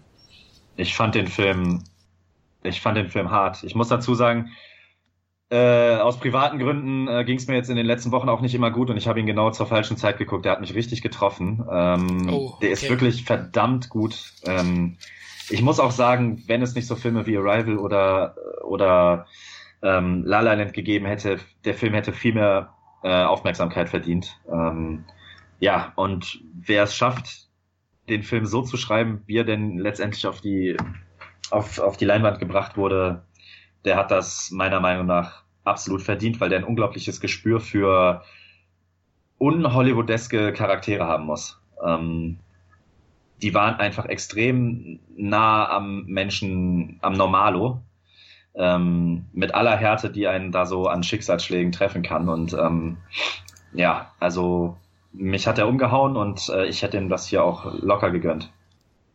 Tom, du auch? Mhm. Ähm, zu Manchester komme ich gleich. Ich sehe gerade äh, 20th Century Woman, auf den freue ich mich ja. Den kann ich ja leider erst am Donnerstag, äh, in zwei Tagen sehen. Nee, in drei Tagen. Ähm, und der, der könnte vielleicht noch gut sein, weil mir da der Trailer, der, der sieht nach einem sehr interessanten Aufbau aus. Und äh, Lobster habe ich leider nicht gesehen, aber da höre ich auch von allen Seiten, ähm, dass der Wahnsinn sein soll. Ähm, trotzdem, Manchester by the Sea, genau das, was du eben gesagt hast. Also der Film menschelt wahnsinnig sehr. Also mhm. ist Wahnsinn, wie sehr die es schaffen, dass der punktuiert eigentlich eine traurige Geschichte erzählt, die einem in der ganzen Tragweite erst nach und nach natürlich offenbart wird. Ja. Aber ähm, trotzdem, wie Menschen nun mal sind, in dieser ganzen Tragik kommt trotzdem ein wahnsinnig guter Humor drin vor. Mhm. Ähm, sowie einfach ein unaufgeregtes Drama. Und das ist für mich das, was äh, Menschen auszeichnet. Wenn, wenn ich Leute in einer traurigen Situation erlebe, ähm, wie die verschiedenst damit umgehen und der Film zeigt aber halt nicht mit dem Finger drauf. Da ist halt manchmal einer lustig in einer Situation, wo du dir denkst, du würdest ganz anders reagieren. Und aber der Film erklärt die Charaktere vorher so gut, dass du das nicht als unglaubwürdig ansiehst. Ähm, ja. Von daher äh, Manchester by the Sea, ich bin ganz großer Fan von Manchester by the Sea und ähm, äh, ja, der, der hat's verdient. Also so oder so. Also der erzählt eine wahnsinnig gute Geschichte, eine, die ganz schön an die Nieren geht. Ähm, also ich bin jetzt niemand, der da sitzt ähm, und jetzt da mit offenem Mund da sitzt oder so. Oder tut mir leid für, für, für Micha jetzt, dass der in, in einer ekligen Situation erwischt hat. Ähm, das Pech hatte ich dann zum Glück nicht. Aber trotzdem ist es für mich jetzt sollen die Polizei aber mal schneller machen. ähm, Weg sind sie. Und ähm, ja, für mich ist es einfach das perfekte Beispiel dafür, wie man eine Story, die einen tief in den Magen prügelt, angenehm verpacken kann, mhm. ohne dass einen die fertig macht. Ähm, ja, also ganz, ganz großer Film einfach. Ja. Okay, da will ich gar nicht mehr dazu sagen, da ich ihn ja leider nicht gesehen habe. Gut, dann kommen wir zum zweiten Drehbuch-Oscar. Beste Drehbuchadaption. Moonlight war für mich auch klarer Favorit, ohne ihn gesehen zu haben, so im Vorfeld, was man mitbekommen hat. Ähm, natürlich mein Favorit war Arrival. Ja, ich bin wieder mal nicht objektiv genug bestimmt ähm, und ich habe ja auch nicht alles gesehen. Der einzige Film, der bei mir überhaupt keine Chancen gehabt hätte, wäre eben das NASA-Drama gewesen. Hidden Figures. Ja, ich tue mir immer schwer mit dem Titel. Ähm, War richtig. Dankeschön. Mhm. ja, wie, wie Sie, wie Sie, ja, wie haben Sie es gesehen? Moonlight 1,5 Millionen Dollar ja nur gekostet übrigens, also fast eine Low-Budget-Produktion, ähm, hat den Drehbuch-Oscar bekommen. Micha. Also erstmal adaptiert ähm, ist so eine Sache. Also da ich die meisten Vorlagen einfach nicht kenne, weiß ich nicht, wie gut er adaptiert hat. Ich kann ja dann immer nur bewerten, wie ich den Film selber fand. Und ich finde einfach von, von der Idee her Arrival da Meilen vor den anderen Mitnominierten. Nichtsdestotrotz, wie Jimmy Kimmel es ja auch gesagt hat, Moonlight kam halt so aus dem Nichts geschossen und muss die Leute so abgeholt haben. Also der wird das schon verdient gewonnen haben. Ähm, was ich komisch finde, das ist jetzt, das ist jetzt halt so ein bisschen Bitchfight, aber ähm, bei den bei den Globes oder bei den BAFTA, ich meine, es waren sogar die Globes, hat Moonlight auch den Drehbuch äh, ne, fürs Drehbuch gewonnen. Ich weiß nicht mehr, ob es äh, Globes waren oder ich meine schon. Da war er als Original Screenplay gelistet. Und da kommen diese, da kommt bei mir so ein bisschen dieses Oscar So Black Geschichte raus. Also was ist denn nun wirklich Sache bei dem? Ist das jetzt adaptiert oder nicht? Ähm, ich kenne die Vorlage nicht. Ich weiß nicht, ob, ob der einfach nur auf einer Figur basiert, auf einem Buch oder was weiß ich. ich stelle das nur einfach in Frage, wie es sein kann, dass der zweimal in verschiedenen Kategorien landet und beide Male gewinnt. Ähm, aber nichtsdestotrotz, die Geschichte muss ja unglaublich gut geschrieben und umgesetzt worden sein. Deswegen will ich da auch gar nichts sagen. Äh, Fences, glaube ich, war da ja vom Thema her zu weit weg. Hidden Figures war einfach nicht gut genug. Line habe ich nicht gesehen. Ähm, es wäre also eh nur zwischen Moonlight oder Arrival da entschieden worden. Und ähm, ja, mein Favorit wäre Arrival gewesen, aber ich denke, dass Moonlight das schon verdient hat. Ja, Hidden Figures, äh, wie du schon sagst, äh, was der da zu suchen hat, weiß ich auch nicht, netter Film, aber hm. Fences ist der einzige Film, wo ich äh, überhaupt ein Wissen zu habe und ähm, die Backstory so ein bisschen kenne, was das Theaterstück angeht und das äh, Denzel mit äh, Miss Viola Davis das Theaterstück schon so oft aufgeführt und zur Perfektion getrieben hat, bis er gesagt hat, okay, jetzt setze ich es als Film um. Entschuldigung, hat man meinen Rülpser gehört wenigstens? Naja. ähm, Nicht wirklich, aber okay. Schade, ich streng mich nächstes Mal an. ja, Auf trink mal mehr Cola. Ja. äh, äh, Club Mate, bitte. Dritte Flasche schon. Okay, ähm, auf jeden Fall äh, genau, äh, Fences ist halt ein interessanter Punkt, wo ich wieder die Bewertung nicht weiß. Da Fences genau wie ein Theaterstück wirkt, da er die ganze Zeit, also zu 95 Prozent, äh, nur im und um das Haus, in welches es spielt, äh, gedreht wird und gezeigt wird. Und ich weiß jetzt nicht, ob die sagen, denn okay, das ist ja eigentlich schon wie Theater, oder ob sie sagen, okay, das ist perfekt konsequent umgesetzt. Aber laut Nominierung ähm, ist es wahrscheinlich perfekt umgesetzt. Ähm, aber ey, Moonlight, das muss wirklich so ein, so ein Riesending sein. Also, was die, dass die es abfeiern. Von daher, ähm, genauso wie Micha schon sagt, man, man kennt die Vorlagen nicht und muss da jetzt einfach mal der Academy trauen. Klingt gut, ja. Machen wir es. Kommen wir endlich, oder was, ja, ist für, für viele, die sich nicht, ähm, ich sag mal, mit der Technikfilm befassen, ist, kommen jetzt die wichtigsten Oscars. Natürlich die Darsteller und dann bester Film, beste Regie. Beste Nebendarsteller, du hast den Film jetzt schon ein paar Mal erwähnt, lobend erwähnt, Fences, leider auch nicht gesehen, aber die Nebendarstellerin war im Vorfeld ein großer Favorit, was man so gelesen hat, Viola Davis. Hat sie ihn verdient geholt?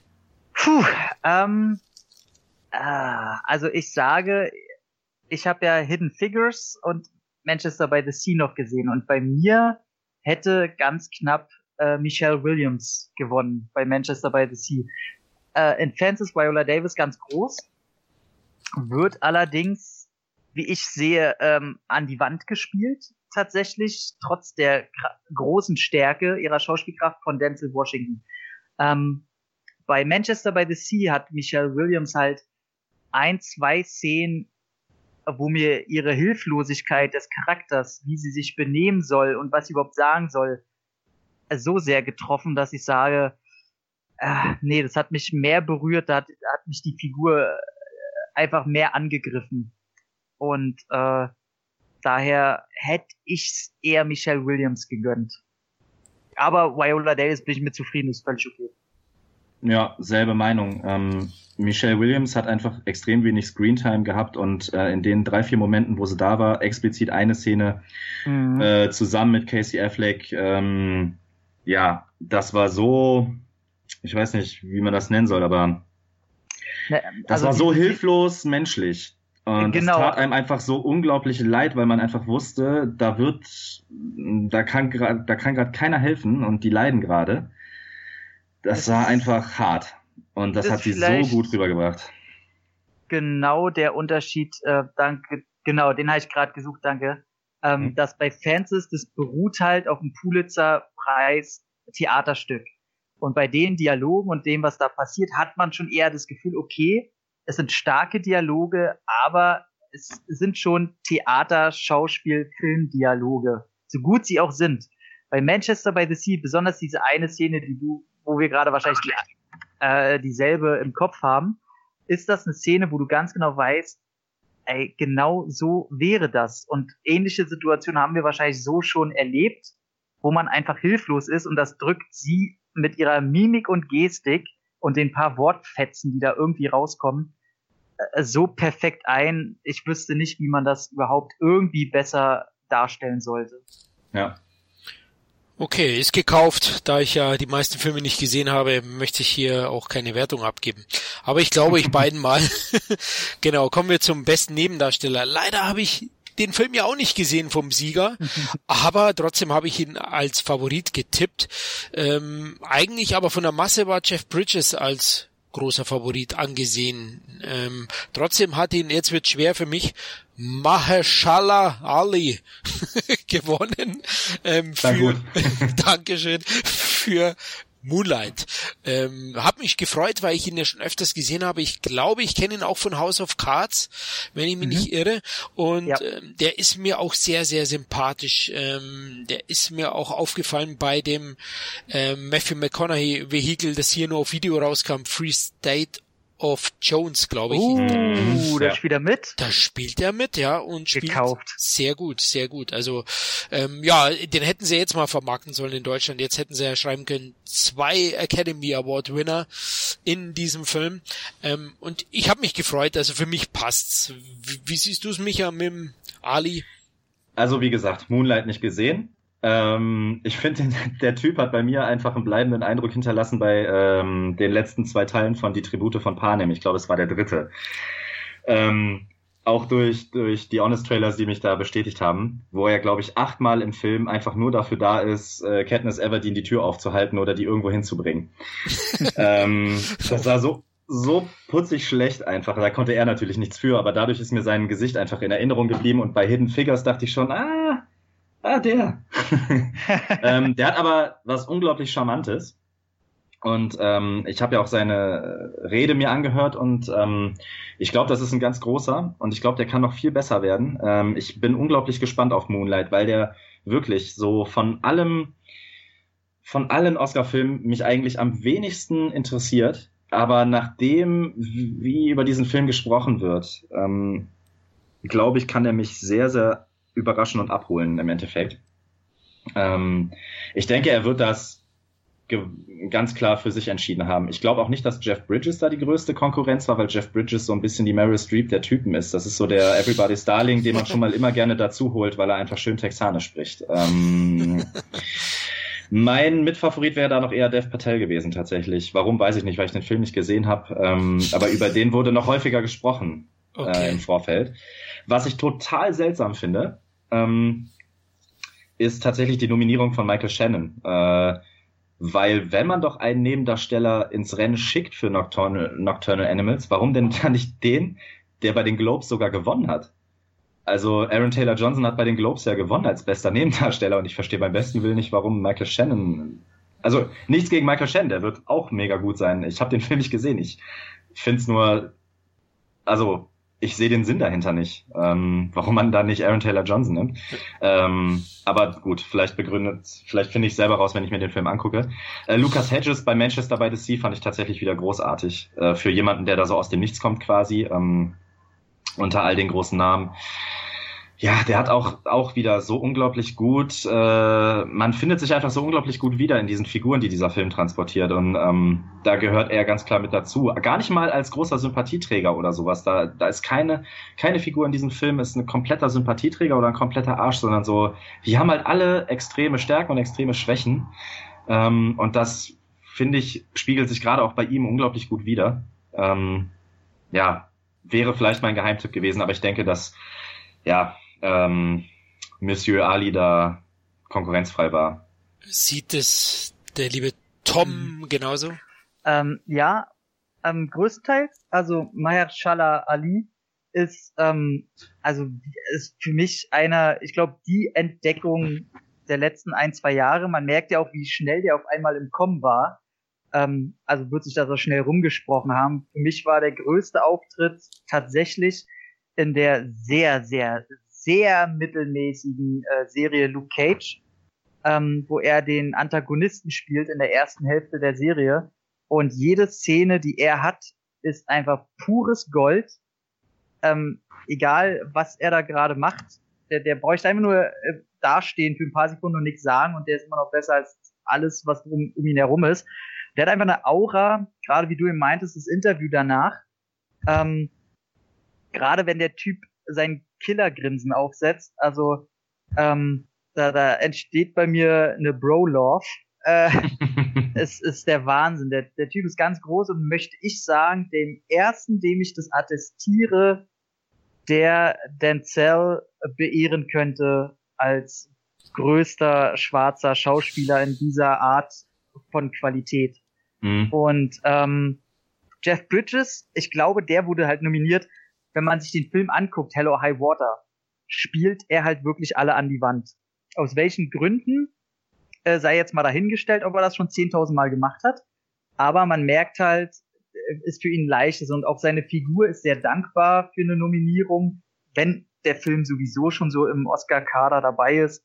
Ähm, ja, und wie du schon, also wie du auch schon sagtest, dass Lucas Hedges, ähm, ich finde, so, so ein Jungen in, in dem äh, Spät-Pubertäralter zu spielen, äh, mit einer leichten, typischen Proletenattitüde plus der dazugehörigen Verletzlichkeit und dem nicht ganzen Zugehörigkeitsgefühl, äh, ist eine Wahnsinns äh, die er da an den Tag legt und ähm, wurde komischerweise gar nicht so beachtet. Also mich wundert's, vielleicht ist er zu sehr vom Aussehen her zu sehr ein Weißbrot, ohne das jetzt irgendwie böse zu meinen, aber er hat so schon so ein allerwelts Aussehen, ähm, was ihn, was ihn eigentlich noch perfekter für die Rolle macht.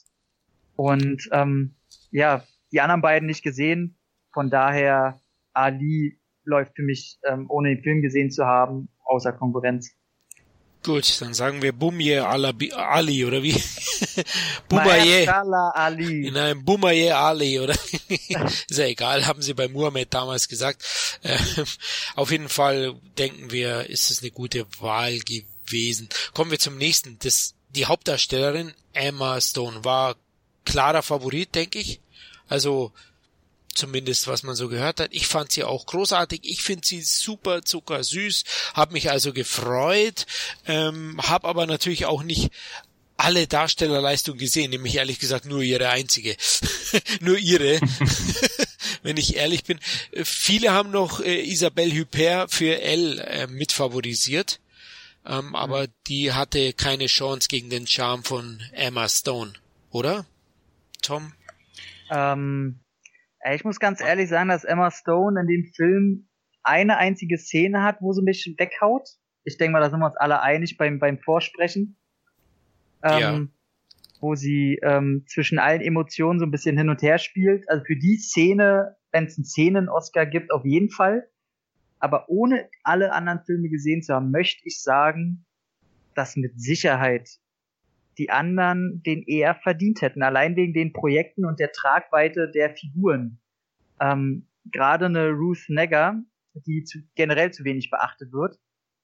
Ähm, Isabelle Huppert, allein wenn ich die Rolle mir schon angucke, muss das wahnsinnig schwer sein und äh, viel mehr Facetten aufweisen. Und eine Jackie, ähm, also ich, ich weiß nicht, also war okay, aber wäre jetzt für mich ke auf keinen Fall eine Oscar-Rolle gewesen.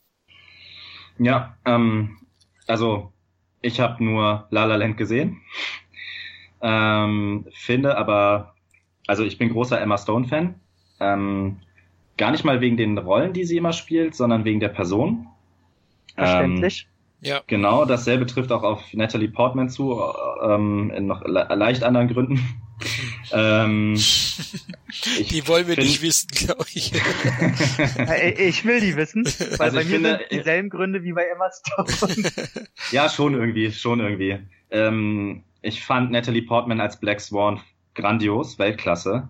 Ja. Ich glaube, dass sie viel häufiger düstere Rollen spielen sollte. Ich glaube, Jackie ist um einiges düster, ist aber eine Mutmaßung nur von den Bildern, die ich kenne. Ähm, Meryl Streep muss ich sagen, Florence Foster Jenkins, ich weiß, der Film will seicht und auch sympathisch und witzig sein. Ähm, ich werde mir den nie im Leben angucken, der ist mir völlig viel zu überdreht und äh, zu overacting-like irgendwie.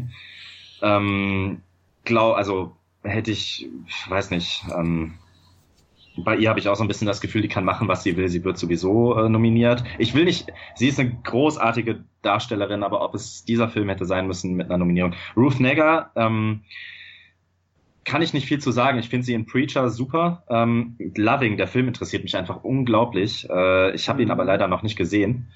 Ähm, deswegen hätte ich ihr wahrscheinlich sogar noch mit am meisten gegönnt. Das Problem bei Emma Stone ist einfach, genau wie äh, bei Leonardo DiCaprio, den Preis hätte sie vielleicht vorher schon in einer anderen Rolle bekommen sollen als in dieser. Aber es passt gerade einfach schön ins Bild. Ähm, ähm, ja, weil vielleicht die Konkurrenz auch nicht zu allein, alleinstehend war im Vergleich zu anderen Filmen. Ich weiß es nicht. Ich glaube nicht, dass sie die beste Leistung des Jahres geliefert hat als Leading Role. Ähm, nichtsdestotrotz, wenn es einer unverdient gewinnen darf, dann sie. ähm, ja, ist einfach so. Ähm, ich finde halt, genau wie Ryan Gosling, ich weiß nicht, ich habe eventuell schon das ein oder andere Mal erwähnt, dass Ryan Gosling und ich nicht gut miteinander können. Ähm, Ach, wir müssen uns mal langsam die Hand geben, Micha. ja, Virtuell können wir das ja schon mal machen. ähm, ich finde aber, dass die beiden das unglaublich gut hinbekommen. Also, beziehungsweise ich weiß nicht, ob, ob sie es unglaublich gut nicht hinbekommen haben, aber die können beide einfach nicht weltmeisterlich singen, die können beide nicht weltmeisterlich tanzen, ähm, aber die machen das mit einer sehr großen Spielfreude und Begeisterung. Und ich glaube, dass das einfach mit so auf die Gemüter der Zuschauer übertragen wurde. Das macht den Film vielleicht noch mal so ein bisschen ähm, liebenswerter, wenn man zum Beispiel bei YouTube guckt, es gibt diverse Leute, die diese Tanzszene an den Hollywood Hills nachstellen, so Pärchen, und du erkennst exakt, wenn die Chemie stimmt und bei welchen die Chemie nicht stimmt, die sich komplett anders verhalten, konzentrieren, obwohl sie exakt dasselbe nachstellen. Und ähm, ich glaube einfach, dass Emma Stone und Ryan Gosling zusammen unglaublich gut funktionieren. Ähm, und dass Ryan Gosling sie damit so, oder dass sie sich gegenseitig, glaube ich, mit in diese Kategorien befördert haben einfach ja, klingt plausibel, auch wenn ich hier ganz klar wieder mal für Ryan Gosling kämpfen muss. Ich mag ihn sehr, sehr gerne und ich finde, er hat auch eine sehr gute Rollenauswahl im Moment. Also Nice Guys wie auch äh, La La Land und Blade Runner 2 finde ich ähm, gut gewählt.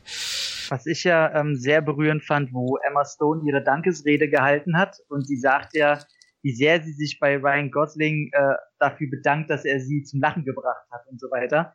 Ähm, und du siehst, wie Ryan Gosling seine Fassung behält und du siehst, wie die Augen einfach immer nasser werden. Der ist kurz vorm Heulen. Und da ich gesagt, da merkst du richtig, wie die, was die für eine Chemie gehabt haben müssen. Oder mhm. immer noch haben. Also die war schon echt. Ja, mhm. die müssen sie auch haben, sonst funktioniert der Film nicht. Also, also das wäre ja. das Todesurteil für so einen Film gewesen, glaube ich. Aber die haben sie definitiv. Ja, ich habe die anderen Filme auch nicht gesehen und wenn man so liest, was in den anderen Filmen an Thematiken und Rollen dahinter stehen, äh, kann man Emma Stone sicher in Zweifel stellen. Aber wir finden sie einfach süß und ja, reden wir vom DiCaprio-Effekt. Sie hat ihn bekommen und wir akzeptieren das einfach mal so. Mhm. Genau. Bester Hauptdarsteller und ich oh, habe ihn nicht yes. gesehen, aber ich glaube, das war Gut, du hast Denzel schon mal erwähnt, mhm. aber Casey Affleck war der große Favorit und es war der Favoritensieg. Ich würde hier keinen Einwand ähm, ähm, geben von meiner Seite, weil ich kann auch zu wenig beurteilen. Ich kann Gosling ähm, beurteilen, den ich eben auch nicht einmal nominierungsreif sah insgesamt. Absolut. Ja, und Garfield haben wir ja auch schon gesprochen. äh, müssen wir auch in Zweifel setzen. ich hätte mich aber über Mortensen gefreut, weil ich ihn sympathisch finde und ich Captain Fantastic auch einen sehr guten Film fand, der auch vielleicht die eine oder andere Nominierung mehr verdient gehabt hätte. Ähm, aber anscheinend hat's Casey verdient, denn Manchester by the Sea scheint ja hier, wenn man jetzt die ganzen Nominierungen sieht, war das das Schauspielerkino des letzten Jahres. Weil er hat drei Darstellernominierungen gehabt, auf jeden Fall. Ähm, deswegen wird's wohl verdient gewesen sein, oder Micha mit dem Casey? Ja, ähm, wie gesagt, Andrew Garfield hat bei mir keine Chance. Ryan Gosling muss schon einiges machen, um bei mir äh, zu punkten. Wobei ich dir mit der Rollenwahl recht gebe. Ich fand ihn bei Nice Guys schon super.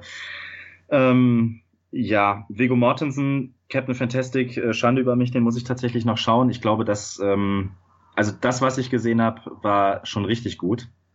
De äh, über Denzel Washington muss man nicht sprechen. Ich glaube, der ist, das ist schon ein begnadeter Typ. Und ich glaube, ja. also ich finde, man merkt ihm an, für welche Rolle er wirklich lebt und für welche weniger. Äh, ich, ihm stehen diese Actionfilme nicht, meiner Meinung nach. Aber ich weiß, da gehen die Meinungen stark auseinander. Ähm, Richtig stark, ja.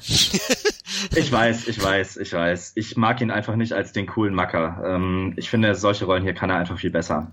Ähm, nichtsdestotrotz, ähm, Casey Affleck ist für mich tatsächlich eine Jahrzehntleistung. Also was der Typ, ich meine, der ist ohnehin ein guter Schauspieler und der wertet sogar Filme wie, keine Ahnung, The Finest Hours oder sowas auf. Aber ich mag erstmal, dass er endlich aus dem, Sch aus dem Affleck-Schatten quasi hervortritt, als quasi eigene, eigenständige Person. Ähm, dasselbe wie schon bei Michelle Williams und bei, ähm, bei Lucas Hedges. Der macht ja nicht viel in diesem, also der, der ist extrem manisch in diesem Film, aber so authentisch, dass es weh tut. Also in manchen Situationen möchtest du dem ins Gesicht schlagen, in manchen möchtest du ihn in den Arm nehmen, manchmal möchtest du mit dem scherzen. Das ist einfach so, dieses Schicksal finde ich so authentisch rübergebracht, was diese Figur da mit sich trägt, ähm, was ja erst ähm, nach und nach im Film richtig wehtut. Und der, der spielt das wirklich brutal gut nach, finde ich. Ähm, da gab es tatsächlich für mich keine, keine Leistung, die da annähernd rangekommen wäre. Ja, also ja, gebe es halt, bei mir ist halt das Ding, äh, Denzel ist halt in Kansas. Da ist, für mich ist immer noch bei Manchester, bei The Sea muss ich sagen, dass Casey Affleck ist für mich da Casey Affleck, der perfekt eine Rolle spielt. Und äh, da, alles, was du gesagt hast, ist komplett richtig. Und ähm, bei mir war ganz schlimm eine einzige Szene, wo er auf dem Polizeirevier sitzt und die ihm sagen, ja gut, äh, dann können sie jetzt gehen. Und er mhm. fragt, ähm, ja. wie, wie, das war's jetzt? Nicht mal, nicht mal diese Szene, als er dann rausgeht und dann auch was passiert, sondern einfach nur, mhm. wo er fragt, wie das war's jetzt. Ja. Ähm, das war so eine Hilflosigkeit, die, die mich gepackt hat, weil ich perfekt verstehen konnte, ähm, dass du weißt, ach du Scheiße, der, der kommt damit nicht klar, dass es jetzt keine Strafe gibt. Und ich kenne, ja. ich, ich, kann dieses Gefühl sehr gut nachempfinden. Mhm. Und ähm, trotz also absolut. Also ich habe immer gesagt, der hat er verdient. Also da möchte ich, den möchte ich ihm auch gar nicht wegnehmen. Und Casey Affleck liebe ich auch schon seit äh, äh Goodwill Hunting. Und aber Denzel, muss ich sagen, in Fences, der ist für mich nicht Denzel, der eine Rolle spielt, sondern er hat diesen Charakter erfunden. Und der ist nicht Denzel Washington in diesem Film. Und ja. das hebt für mich Fences einfach ein bisschen heraus. Der spielt alle an die Wand, und alle anderen sind auch perfekt. Aber was der da abliefert, das ist für mich, was du gesagt hast, auch äh, eine Jahrzehntleistung. Ähm, und ich werde mir diesen Film auch nur zulegen, allein um mir dieses Schauspiel immer wieder anzugucken. Der Film, mhm. ähm, die Geschichte ist interessant, ist gut, will ich gar nicht sagen, ähm, hat bei mir ähm, aber als Film eine richtig gute Bewertung, aber keine perfekte bekommen. Aber diese Schauspielleistung, äh, du hast vor dem Typen Angst, du hast, du verstehst ihn, du ähm, äh, alles. Also Wahnsinn. Deswegen hätte ich den mit leichtem Abstand äh, noch Denzel eher gewünscht.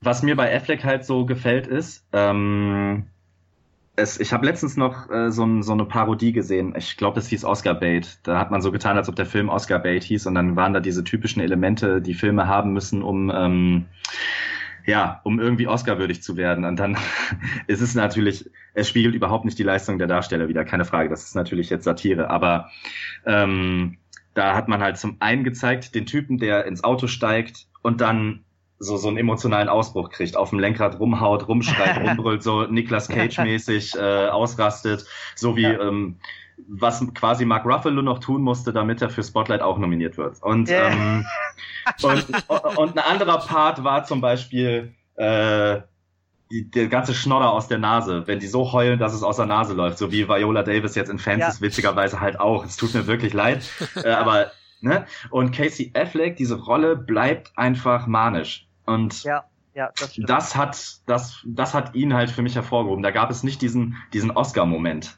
quasi, äh, diesen erzwungenen, sondern der blieb komplett in dieser, in dieser Schuld, aus der er nicht rauskommt. Und keine Ahnung, das, aber wie gesagt, äh, Fans, das muss ich halt noch gucken. Ich äh, glaube dir da jedes Wort, weil Denzel Washington einfach extrem gut ist und ähm, ja, es war wahrscheinlich äh, sogar ein Kopf-an-Kopf-Rennen.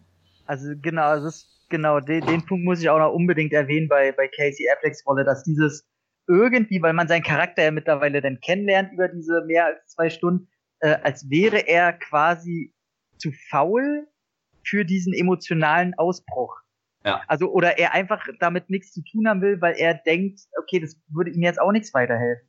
Ja. So. Und das er ist halt so, so Resignation einfach. Ja. Genau, danke, genau.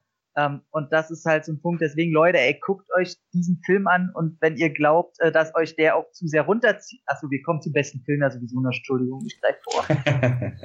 genau, genau. Also ich höre schon, es ging eigentlich nur um die beiden Denzel oder Denzel ja, oder also Casey. Ganz ehrlich, wenn Andrew Garfield den bekommen hätte, ich wäre rausgelaufen, hätte mir irgendeinen gesucht, der genauso aussieht oder dem ähnlich und obwohl er nichts dafür kann, gibt's mal kurz eine Gerechtigkeitsklatsche. Äh, ich hoffe, du wärst dann nicht schuldfrei rausgegangen wie Casey Affleck. Ich, ich hätte resigniert. ja, genau.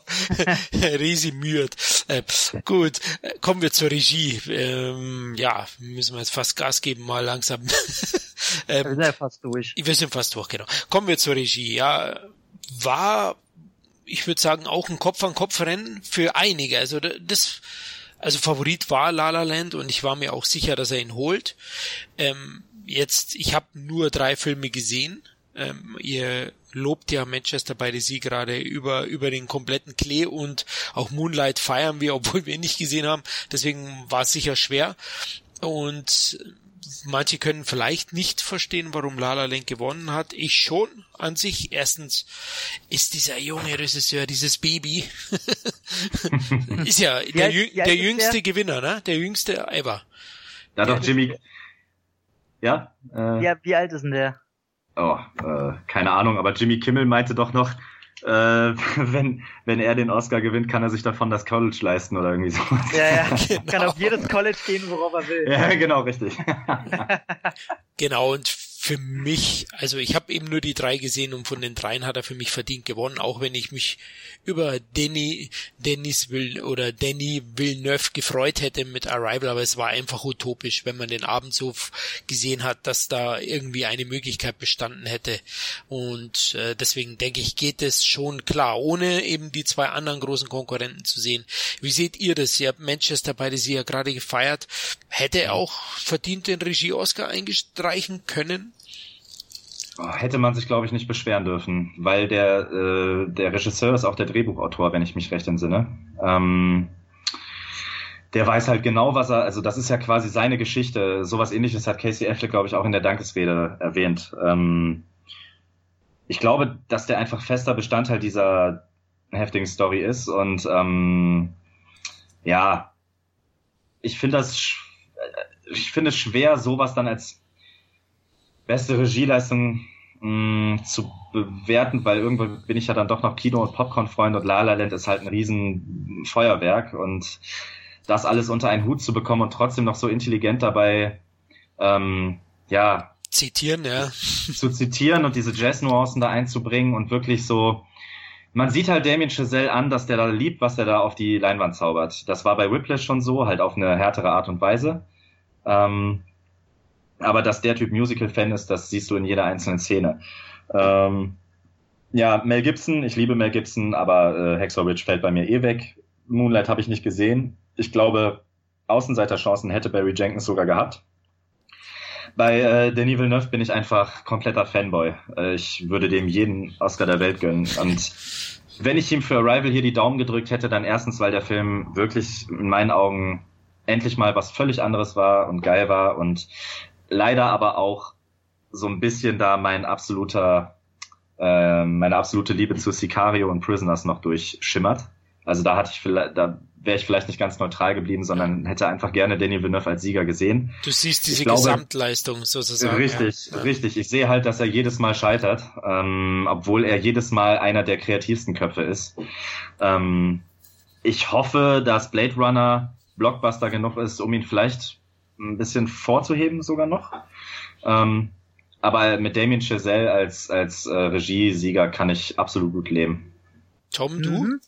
Ähm, ich muss sogar sagen, ganz klar La La Land. Ähm, ich muss, ich finde es gerade witzig, dass ich äh, den ganzen Film, die ich eigentlich gar nicht so toll finde, die ganzen äh, Oscars gönne.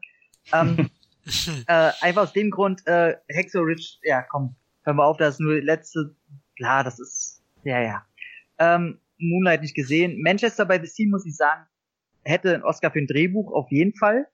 Aber ich muss sagen, dieses Drehbuch regietechnisch äh, zu einem Film zusammenzuschustern, ist handwerklich jetzt nicht das Schwerste, ohne die ich natürlich will ich das jetzt nicht negativ auswerten, aber was Kameraposition und äh, Schauspieler, äh, Casting und so weiter und vielleicht auch Musikauswahl und das Ganze im Schnitt zusammenfügen, ist das Projekt jetzt regietechnisch nicht das schwerste. Du unterstellst den Regisseur hat halt einfach die, die Schauspieler machen lassen und die haben das gerockt, äh, meinst du? Oh, oh, oh nein, oh, oh so, Gott, okay. auf, kein, auf keinen Fall, auf keinen Fall. Okay. Aber okay. ich sag jetzt, dass, ähm, dass zum Beispiel einem Arrival halte ich für wahnsinnig schwerer zu entscheiden, wo soll die Kamera hin, wie wird das Licht gesetzt, mhm. Ähm, mhm. wo, wo, wie arbeiten wir mit den Schauspielern und ähm, bei La La Land hast du auch noch das Zusammenspiel mit Musik und Musikschnitt, was da nochmal als extra schwer herangesehen wird. Äh, wie verteile ich den ganzen Film zwischen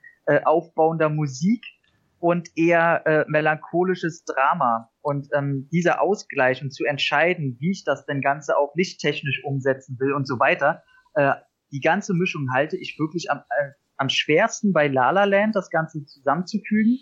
Ähm, wobei er da natürlich ähm, sehr dankbare Schauspieler die das mit ihrer Charis äh, mit ihrem Charisma ähm, auch überdecken können. Da wäre Arrival vielleicht ähm, besser gestartet. Aber im ganzen Zusammenspiel hat einfach äh, La La Land ist, glaube ich, das schwerste Projekt, das so perfekt äh, auf die Leinwand zu kriegen. Mhm. Daher äh, La La Land absolut verdient. Ja. Okay, sind wir uns auch einige, ohne jetzt Moonlight gesehen zu haben, aber ähm, der arme Moonlight, ey. Ja, der tut. wir schneiden das alles raus mit Moonlight am besten.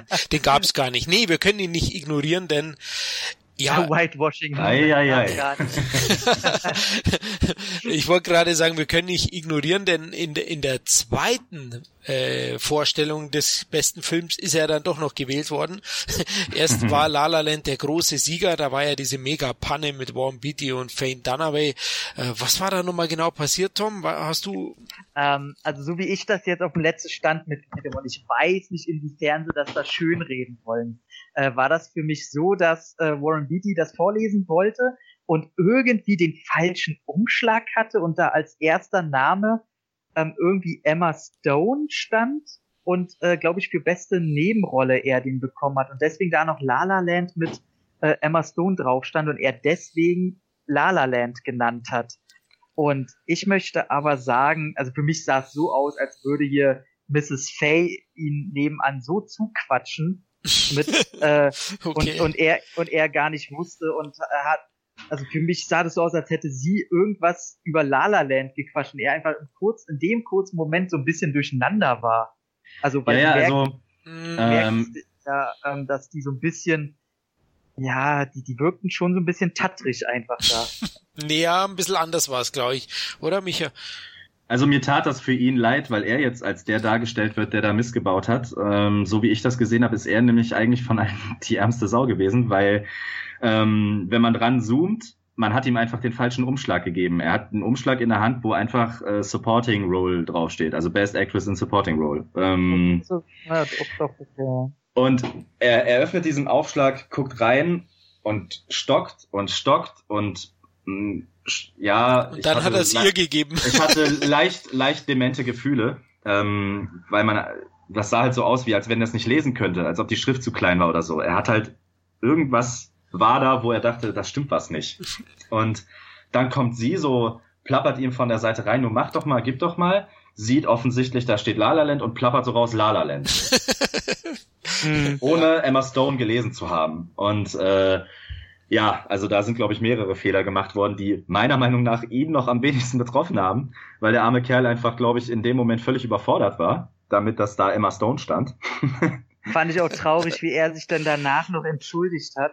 Er hat wenigstens die Eier in der Hose gehabt, aber er tat mir so unglaublich leid. Mm, auf jeden Fall. Oh, Bonnie und Clyde haben wieder zugeschlagen.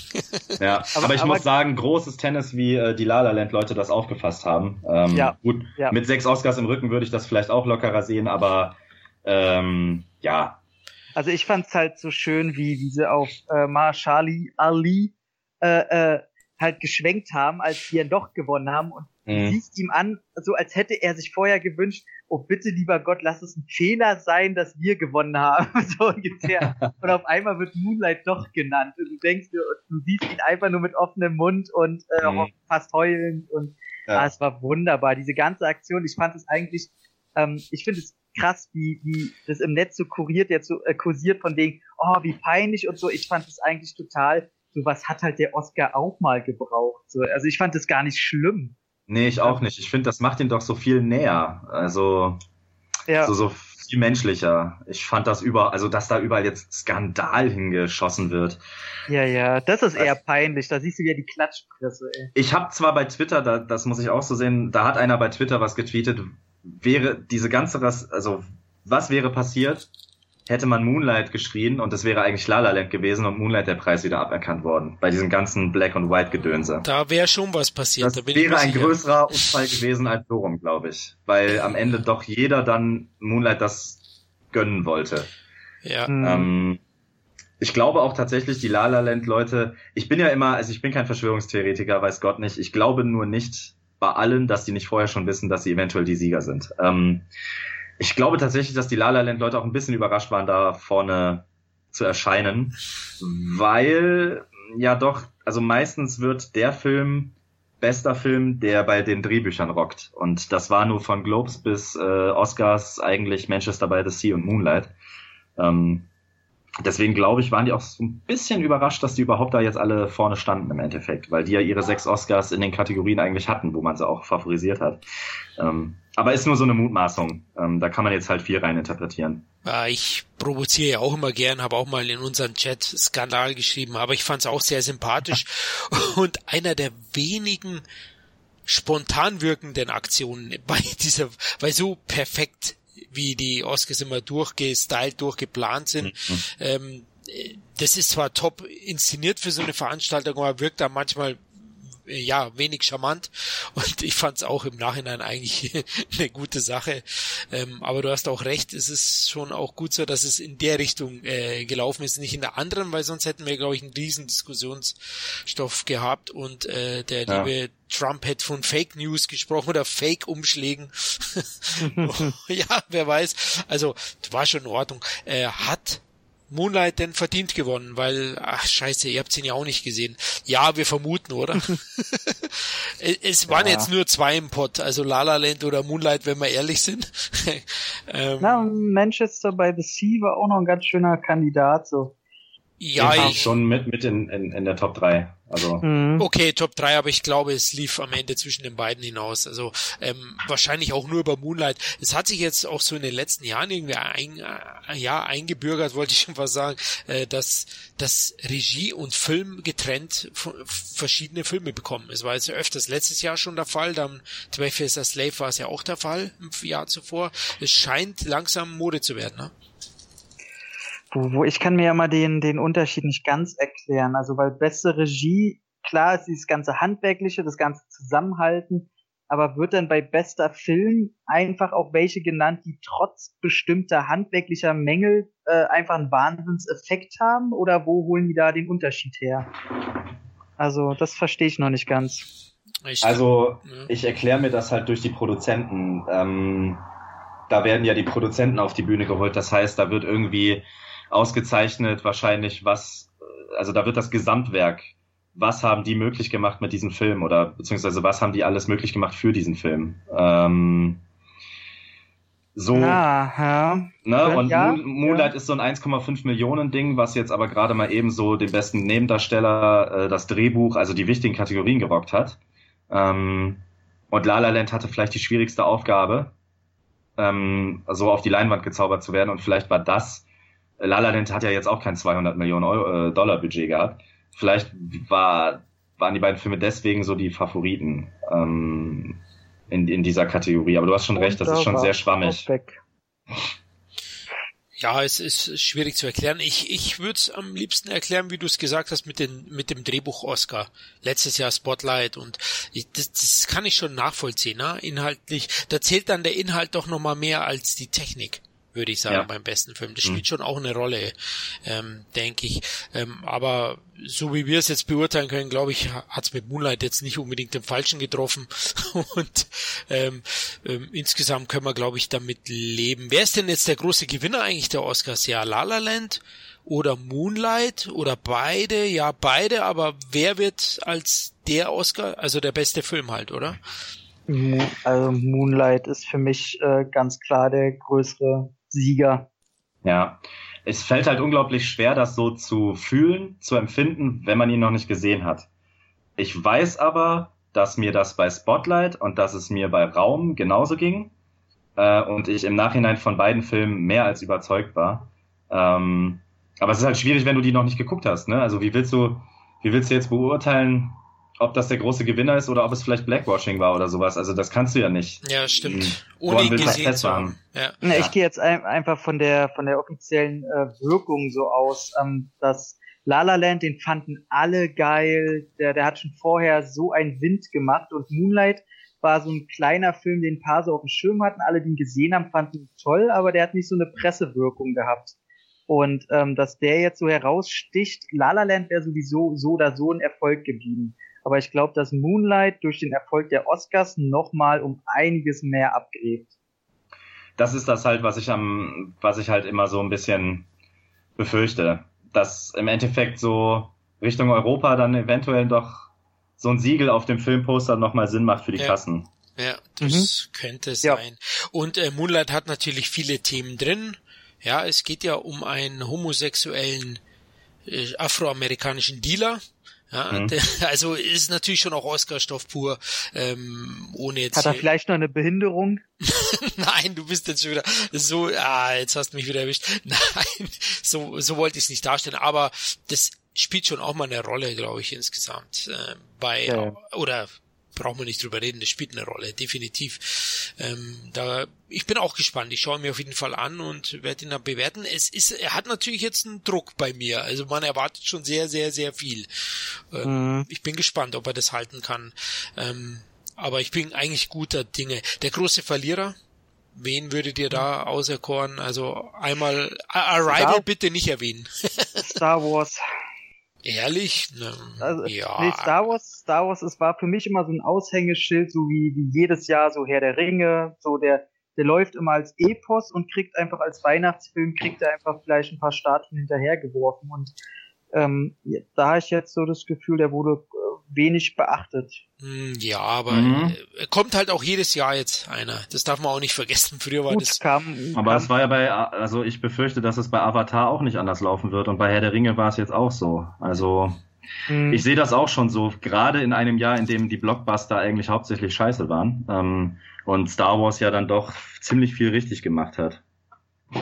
Das Gerade was, ja. das, was das Epische angeht und die Effekte und äh, auch, auch den Sound, also den Soundtrack darf man nicht unterschätzen, der sich ja zwar an John Williams sein äh, orientiert, aber trotzdem was Eigenes auf die Beine gestellt hat und der wurde ganz schön wenig beachtet, auf jeden Fall, weil das für mich äh, der erste Star Wars Film war, der ähm, also rein von von der von der Verleihung von Preisen war das der erste Star Wars, der als epischer Star Wars, aber eben doch schon nur noch in Anführungszeichen Popcorn-Kino war.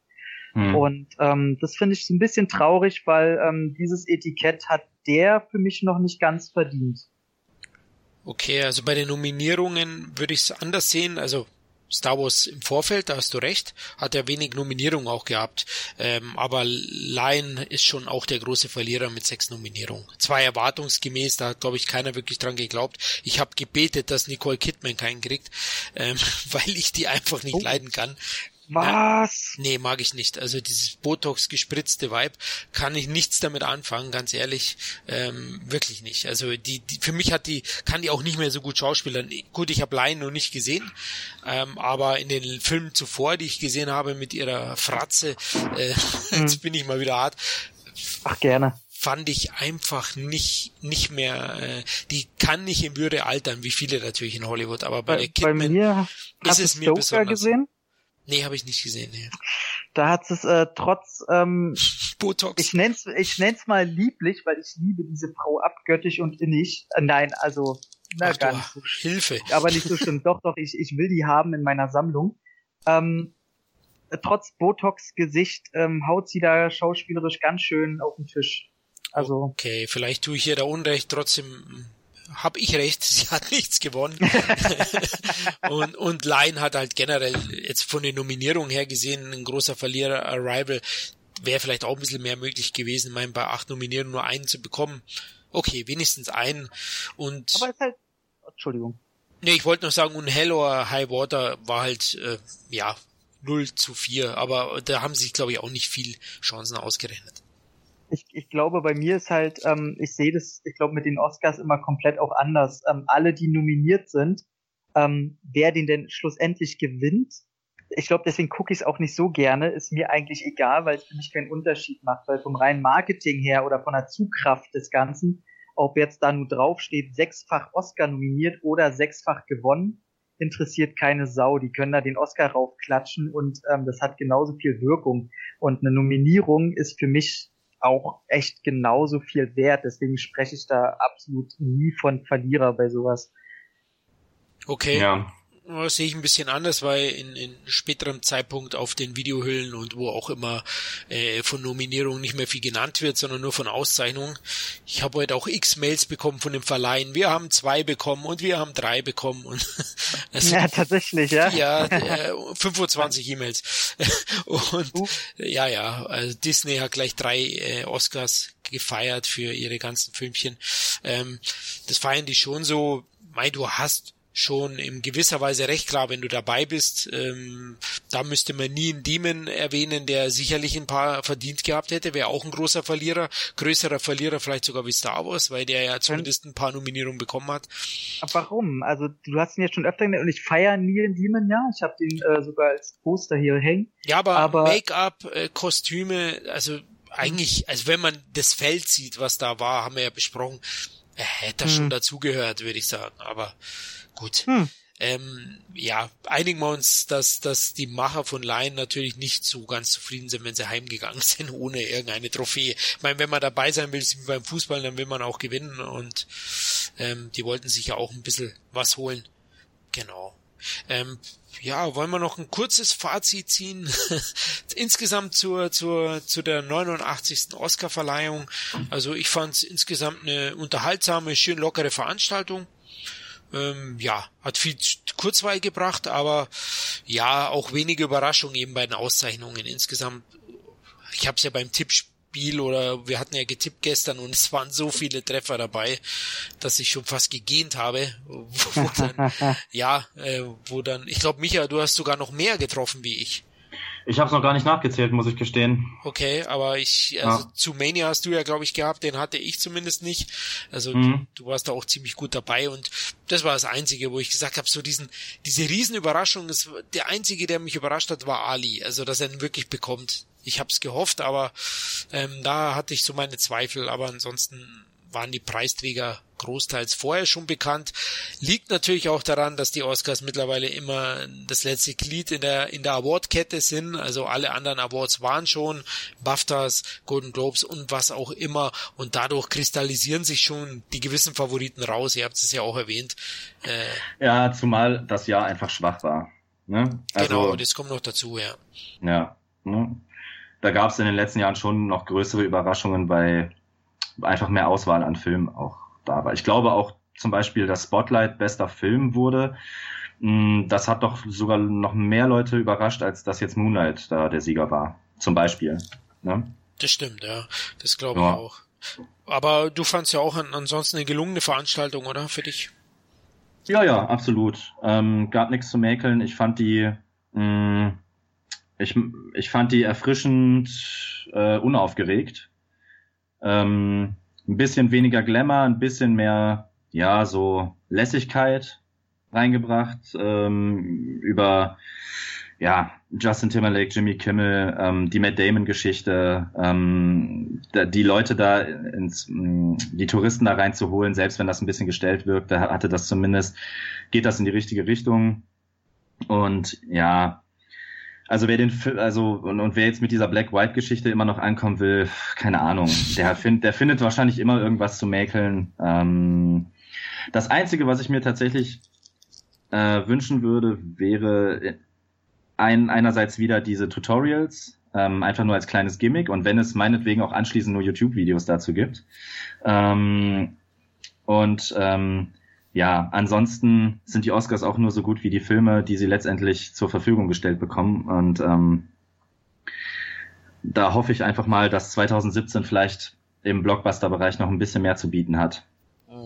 Ja, es wird gar nicht so schwer, glaube ich, besser zu werden zumindest. ja, ja, klar, klar. Ja. Aber ähm, ne, abwarten. also, ja, du, also ich habe da noch meine Bedenken. Ein paar Favoriten kommen ja, also Fast 8 ist ja der erste, der ja, natürlich. Den also hat, glaube ich. Gerade für den Ton und den Schnitt. Genau. Äh, den hat Kimmel auch, glaube ich, erwähnt, äh, bei irgendeinem Joke. Ich war mir jetzt nicht mehr ganz sicher, aber ich glaube schon. Tom, für dich auch eine gute Veranstaltung.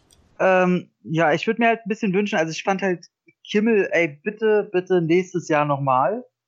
Ähm, und also ich würde mir einfach wünschen, dass halt die nächsten Filme oder die nächsten Nominierungen nicht so den politischen Zeitgeist widerspiegeln. Also man sieht schon sehr, das sind alles Dramen, die runterziehen, alles sehr menschliche Sachen, alles so, ach, die Leute sind alle so unzufrieden und, und, und machen halt depressives Zeug, was wahnsinnig gut ist, aber auch runterzieht. Also ich wünsche mir einfach mal, dass die Nominierten oder die Filme, die da rauskommen, mal wieder so ein bisschen den, den Spaß an der Unterhaltung und der, der Unterhaltungsform widerspiegelt und einfach Spaß macht, dass da halt so ein Mad Max bei sind. Von mir aus auch ein Fast and Furious 8, äh, wenn der gute Stunts guten, guten irgendwas hat. Ähm, dass es einfach ein bisschen mehr Spaß wieder, widerspiegelt. Ähm, also ich fand, zog schon ganz schön runter die ganzen Filme, so, so auf, auf subtile Art und Weise. Natürlich äh, trotzdem alles schöne Kunstwerke, aber ich glaube, du weißt, was ich meine. Hm. Ja, also Du hast ja recht. Also, aber La La Land hat ja doch vieles geholt und es gibt ja einen Blockbuster, der startet diese Woche und mhm. der gilt für viele, Tom, du hast ihn schon gesehen, für viele als einer der Oscar Anwärter, zumindest nominierungstechnisch, ah. Logan. Ah. Mhm. Hab ich gesehen. Und? Hat er eine äh, Chance? Komm, ganz kurz, zwei Sätze nur. Auf Oscar-Nominierung? Ja. Nein. Oh, nicht, selbst bei zehn Filmen nicht? Na, vielleicht unterschätzt du ihn. Nein, nein, das ist, ein, das ist einfach ein, ein, super, super geiler Film. Heue, hört Aber, sich gut an. ja, ja, ja, ja, und äh, soll man, also ich finde wenig negative Ansatzpunkte, aber da ist wieder, da komme ich wieder zu meinem Anfang zurück. Man muss unterscheiden zwischen richtig, richtig gutem Unterhaltungsfilm und Oscar-Material. Und das ist er halt einfach nicht. Oh, da könnten wir jetzt ein Fass aufmachen. Na, Micha, wir haben ja. ja vorhin gesagt, wir wollen eigentlich, dass sich die Oscars ein wenig öffnen in Richtung Blockbuster-Kino. Und da ja. wäre ja Logan so ein Kandidat. Ist, ist, auch, ist, auch, der richtige Schritt, aber zwischen einem Logan und einem Dark Knight ist immer noch ein eklatanter, kleiner, kleiner Unterschied. Okay, ein paar Kritiker in den USA schreiben ja, äh, Logan wäre Marvels Dark Knight. Hm, ja, ja, aber die sehen an der nächsten Ecke auch, dass Elvis noch lebt. So. okay, alles klar. Gut, jetzt habe ich schon wieder zwei Backpfeifen. Bud Spencer ist wieder da. Links und rechts, wie soll ich nur schlafen heute? aber nein, tatsächlich, als ich aus dem Kino kam, habe ich äh, noch dasselbe Fazit gegeben, aber dann hat der Film sich ein bisschen im Kopf gesetzt und ein bisschen mehr reflektiert und dann bin ich weg von diesem Fazit. Okay, gut. Ja, dann schließen wir das Thema Oscars für dieses Jahr ab und freuen uns auf die kommende Blockbuster-Season, würde ich sagen. Ich bin ja. schon ganz heiß, ist ja bald Fast soweit. And Furious 8, ey, komm mal auf. Richtig. King Kong, King Kong. King oh, Kong. King Kong, ey, bitte, ey. Oh, King, der muss geil werden. Gibt's, ja. gibt's nicht noch einen anderen King? Also King Arthur würde ich mich auch freuen. Boah, nee. Hör mir auf, ey. Jude der Lord Trailer. Scheiße aus. der, Trailer. der Trailer macht mir so Angst, ey. Und dann auch noch mit diesem Pacific Rim Typen. Nee, lass mal gut sein. Ja, aber, aber Guy Ritchie hat mich schon oft überrascht. Also gut, ich, ich schaue ihn mir an. Auf jeden ja, Fall. Guy Ritchie ist tatsächlich ein Argument, aber alles andere bis jetzt nicht so. Okay. Ja. Ja, gut. Übrigens genau. ist das der Typ von Sons auch, also da fand ich ihn eigentlich ganz gut, Sons of Anarchy von der Serie, weil du Pacific Rim sagst, genau. Cool. Ja. Gut, dann danke. ja.